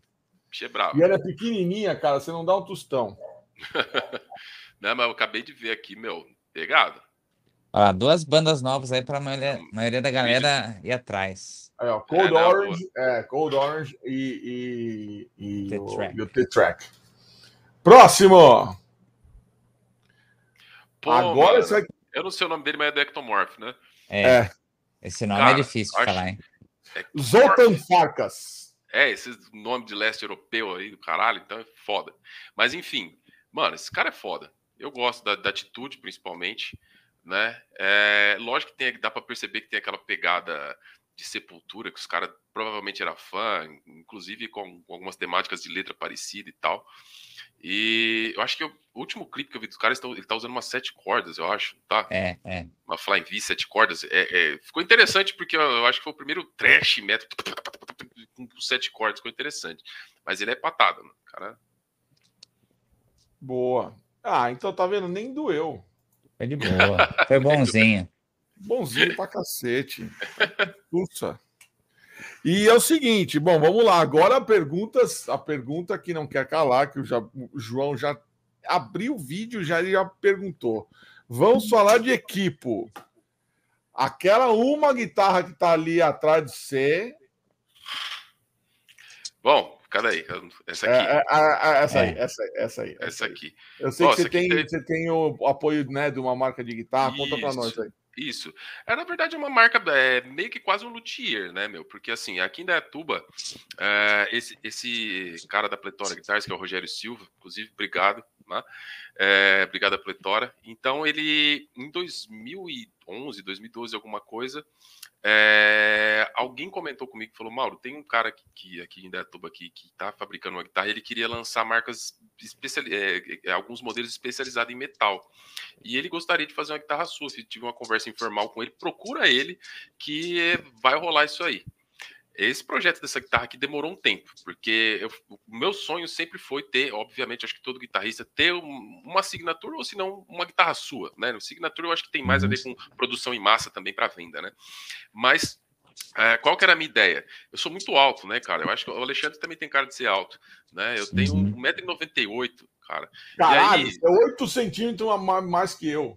Então, eu tenho 1,98, cara. Aí, é, essa Flying aqui que eu sempre usava, é, parece um cavaquinho na minha mão, tá ligado?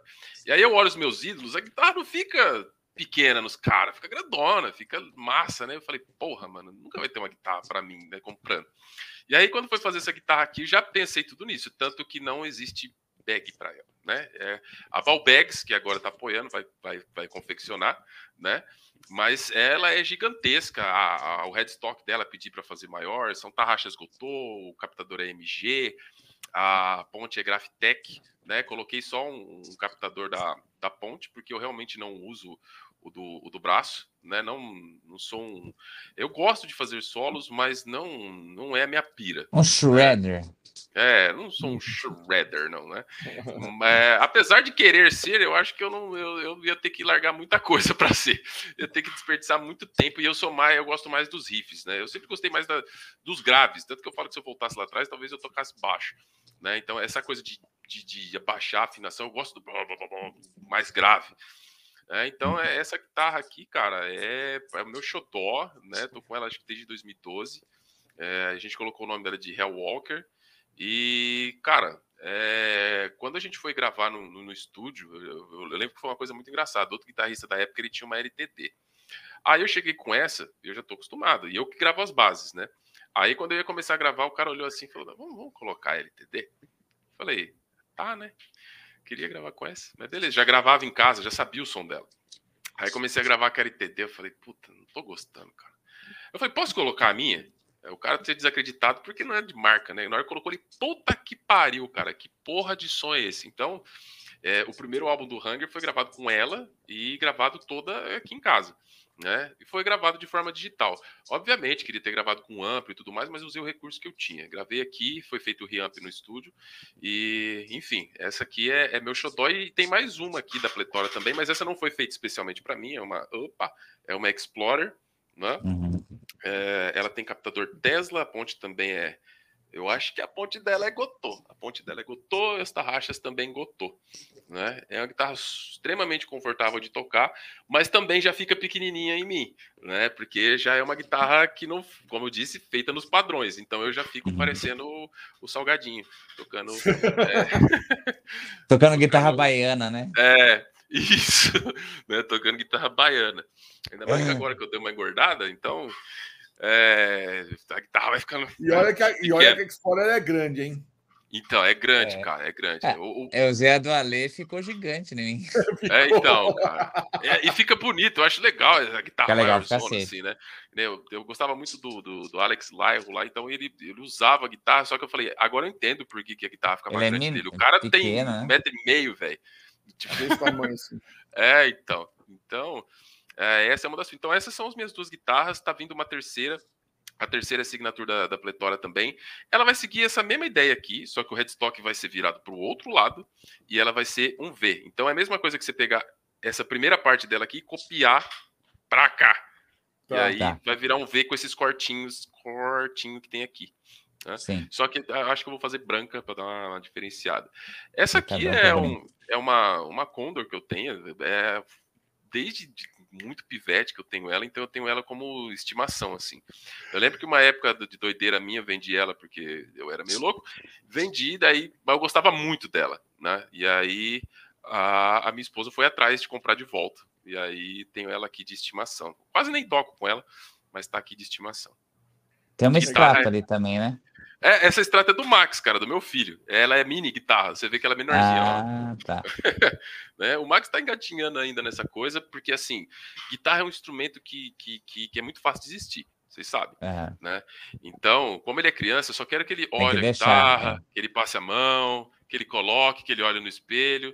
Ele tem sete anos. Aí depois, quando tiver um pouco mais de maturidade, coloco para não desistir. Porque se já botar ele, ó, aqui, aqui, aqui, velho. É não, fácil, já era. Vai achar é, um saco. Perde a graça, é. exatamente. Perde a graça, é. É por isso que geralmente os mais novinhos já tocam bateria, né? Que é um instrumento divertido logo de cara e já sai som é. logo de cara, né? É. A guitarra não, não, é assim. Verdade. E de e resto de equipe, ampli, efeitos? Bom, de ampli, cara, sempre fui o pobretão, né? Eu tive alguns amplis, mas nunca foram amplis mainstream, né? Eu tive um que ficou muito tempo comigo, que foi o MH2000 da Meteoro, o valvulado, né, do, do Elcio Aguirra. Eu então, gostava puta bastante. Ampli. Puta, cara, muito foda. Quando eu descobri que a distorção dele junto com o verdinho aqui com com Tube Screamer, né? O Tube Screamer, cara, eu adorava e levava ele para onde eu pudesse. Só que é um puta trampo levar. Eu também uhum. tinha o outro da, da Meteoro, que era o Jaguar né, o cabeçote Jaguar e também o, o 4 de 12. Eu nunca resolvi, é, como eu tinha um, um, home studio aqui que eu gravei algumas bandas, né, eu mexi um pouco com produção musical, gravei algumas bandas, inclusive alguns covers que o Hunger gravou, a gente gravou cover do Nuclear Assault, do Phil Collins. Opa, e, opa! Do Phil opa, Collins. Isso aí falou a minha, minha língua, Nuclear Assault. É... E do Pink Floyd. Esses é. três eu gravei aqui no, no quarto e eu mesmo mixei. Né? E a Juliane, você fez também a Hurt, né? Mas aí era só Fiz a Hurt. Né? é, essa é. Hurt fiz, foi só, só eu, né? Foi a primeira uhum. vez que eu tentei fazer tudo. Toquei bateria, toquei piano, mas tudo bem simples, né? Mas foi uma é, versão assim bem, bem, bem bacana que Adoro eu essa música. ter feito, cara. E hoje em dia vendi meus dois amplis, né? Meu sonho ainda é ter, obviamente, o Mesa Bug, mas o que eu uso aqui hoje é basicamente o Rafa me ajudou a entender o mundo do Impulse Response, né? Coisa que eu não conhecia, porque, como eu disse, aquele negócio do cara que quer só tocar e não quer saber das outras coisas, né? Então hoje eu uso é um, um set de, de, pedal barato e para mim funcionou de boa. Eu uso um Jack Hammer da, da Marshall, Marshall é uma distorção é. Que, que, na minha opinião, é, remete bem ao Mesa Bug, assim. Eu uso o Tube Screamer, uso um Noise Gate, uh, um afinador, o wah o Auá eu coloco aqui porque eu brinco de vez em quando, mas não é uma coisa que eu não sou um guitarrista, eu solo, mas não, não tanto, né? Uhum. Eu uso um, um delayzinho aqui da Landscape e uso o Moore Radar como uh, o Impulse Response. Carregador. É, Exatamente. Impulso. Então, e também um, eu tenho um booster aqui que tá, tá fora do meu set porque eu tava treinando, mas é um, é um boosterzinho de uma empresa brasileira chamada Texener. É um clean boost, é só o voluminho no solo e tal. Só pra dar um. É, mas eu, eu, eu tô pensando agora em colocar um equalizer, porque eu também preciso dar uma cortada nos graves, dar uma acentuada uhum. nos médios para o solo ficar mais claro e não só mais alto, né? Tá legal. Mas basicamente é isso aí, meu equipe. Muito bom. Muito bom, muito bom, muito bom. que mais, Rafa? Ah, e daí a, a pergunta final, né? A bateria tá, tá se eu sumir é que caiu aqui. Ah, mas é, seriam quais seriam os seus três Riffmasters, e daí graças ao Andreas Kisser, né, que, que tava aqui, que passou por ele aqui no, no... Ele instituiu, instituiu que o troféu quem, Tony Iommi, né? Quem leva o troféu Tony Iommi? Quem leva o troféu Tony Iommi? É, é, os seus três Quem seriam os... É. Ah, entendi. Os três... O, o... Bom, na minha lista, uh, Tony Iommi, não tem como. James Hetfield. Puta, cara. Só três é embaçado. Mas o Dimebag. Eu acho Boa. que esses são os meus três. Eu perdi o segundo. Redfield. O, o Redfield.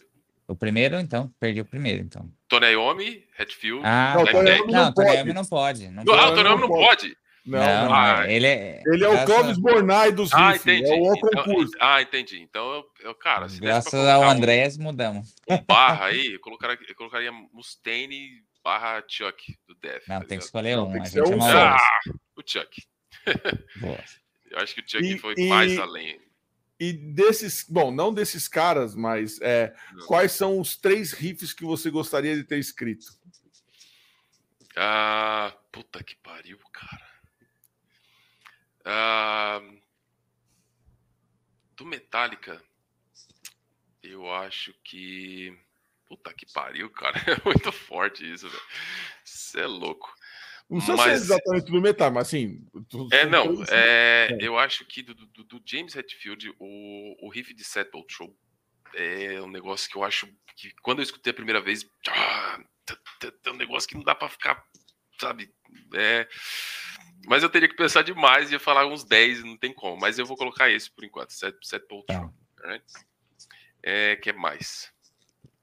Um de cada um? Do Time Bag? Não, não, pode ser. Não, pode ah, ser. Pode ser três? É, é. Ah, tá. Blackened, eu acho que tem um riff muito para época assim, né? Não existia muito daquele tipo, daquela velocidade, naquela paletada meio escrota, meio torta, assim, meio. Meio não, meio... totalmente torta. Então, é tanto que é muito difícil fazer aquilo ali. É. Então eu colocaria o riff de Blackened também, o principal, né? Bom, ah, um terceiro riff. Puta, cara. Ah, eu acho que. Uh, Flash and the Power It Holds, do, do Death, do Chuck. Eu acho que tem uhum. uma coisa ali, assim, é, é, é, muito nada a ver com nada. Então, é, eu tenho que caracterizar. É, é gostoso de ouvir para mim e, e, não segue o comum dos riffs de metal, que é um power Sim. chord com alguma coisa ali. É um bagulho meio doentio, assim. Um cara realmente com a criatividade é, conseguia soar metal e, e, ser completamente longe da maioria das bandas. Assim. Fora da caixa. É, totalmente. É. Aê, Boa. legal. E aí, Laile, beleza? Muito bom. E aí, tem agora a pergunta que ela é. Do cancelamento, aquela... né? A pergunta do cancelamento. Puta que pariu. Qual banda ah. que todo mundo gosta? Aliás, são, são, tem mais duas perguntas, tá? Qual banda que todo mundo gosta, mas que você não gosta? Led Zeppelin. Aí, ó, faz sentido. Quem vai me xingar? Não, não, não. não. Eu não vou xingar, não. Você vai xingar, Rafa? Só o Marcelo LED vai xingar. Marcelo LED já foi embora, ele não tá aí. É, só vai... é. Não, não consigo. Eu tentei, mas não, não rola. Não, não será xingado, não será Acho xingado. só, só Starway to Heaven, mas ela é proibida também, então. Também não pode tocar, então. pode é.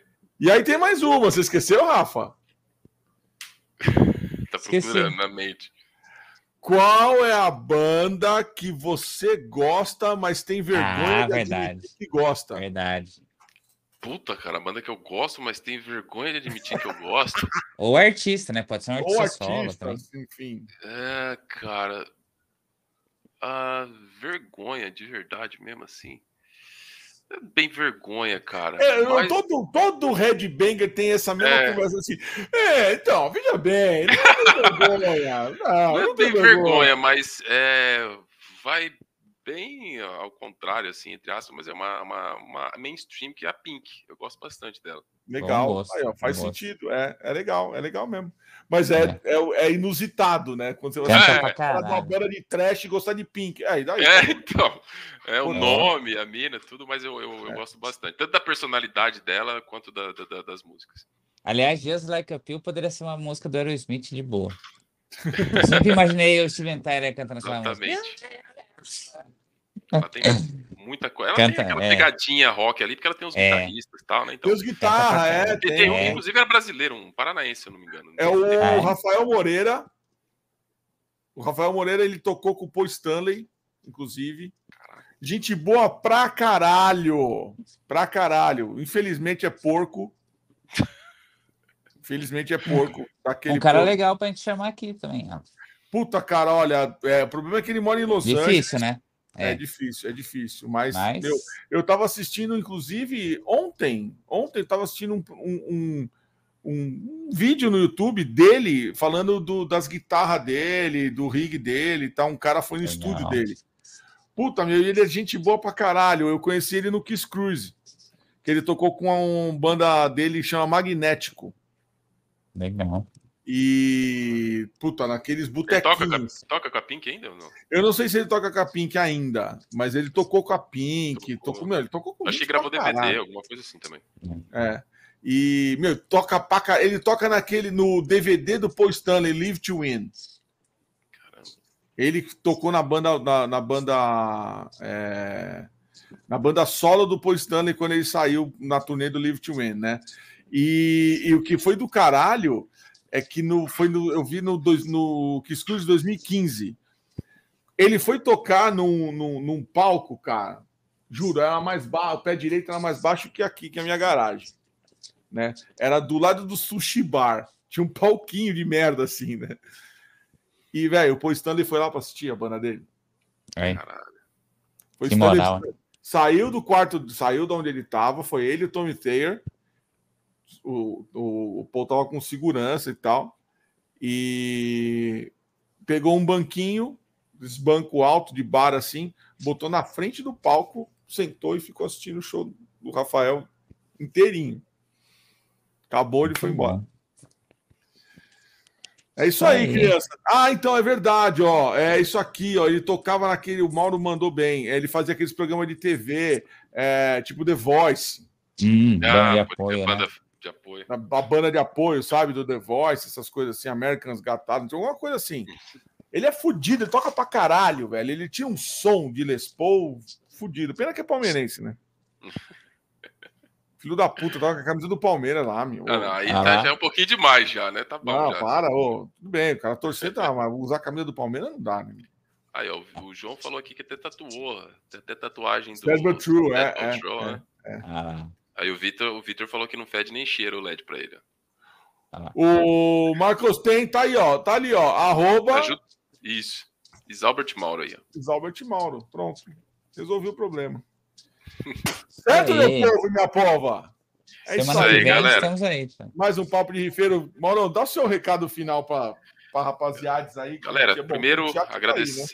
agradecer ao Rafa, agradecer ao Ale, obrigado pela oportunidade, obrigado por, por apoiar aí os rifeiros. Fico feliz de ter, ter participado, tá? Muito obrigado. Obrigado a todo mundo que participou, todo mundo que mandou pergunta. Fiquei bem feliz que a gente teve bastante assunto para falar aqui, que inclusive pude falar um pouco da, da história de, de, um, de um perdido aí no, no, meio do heavy metal e também xingar algumas pessoas que às vezes eh, também é, faz bem, faz bem né?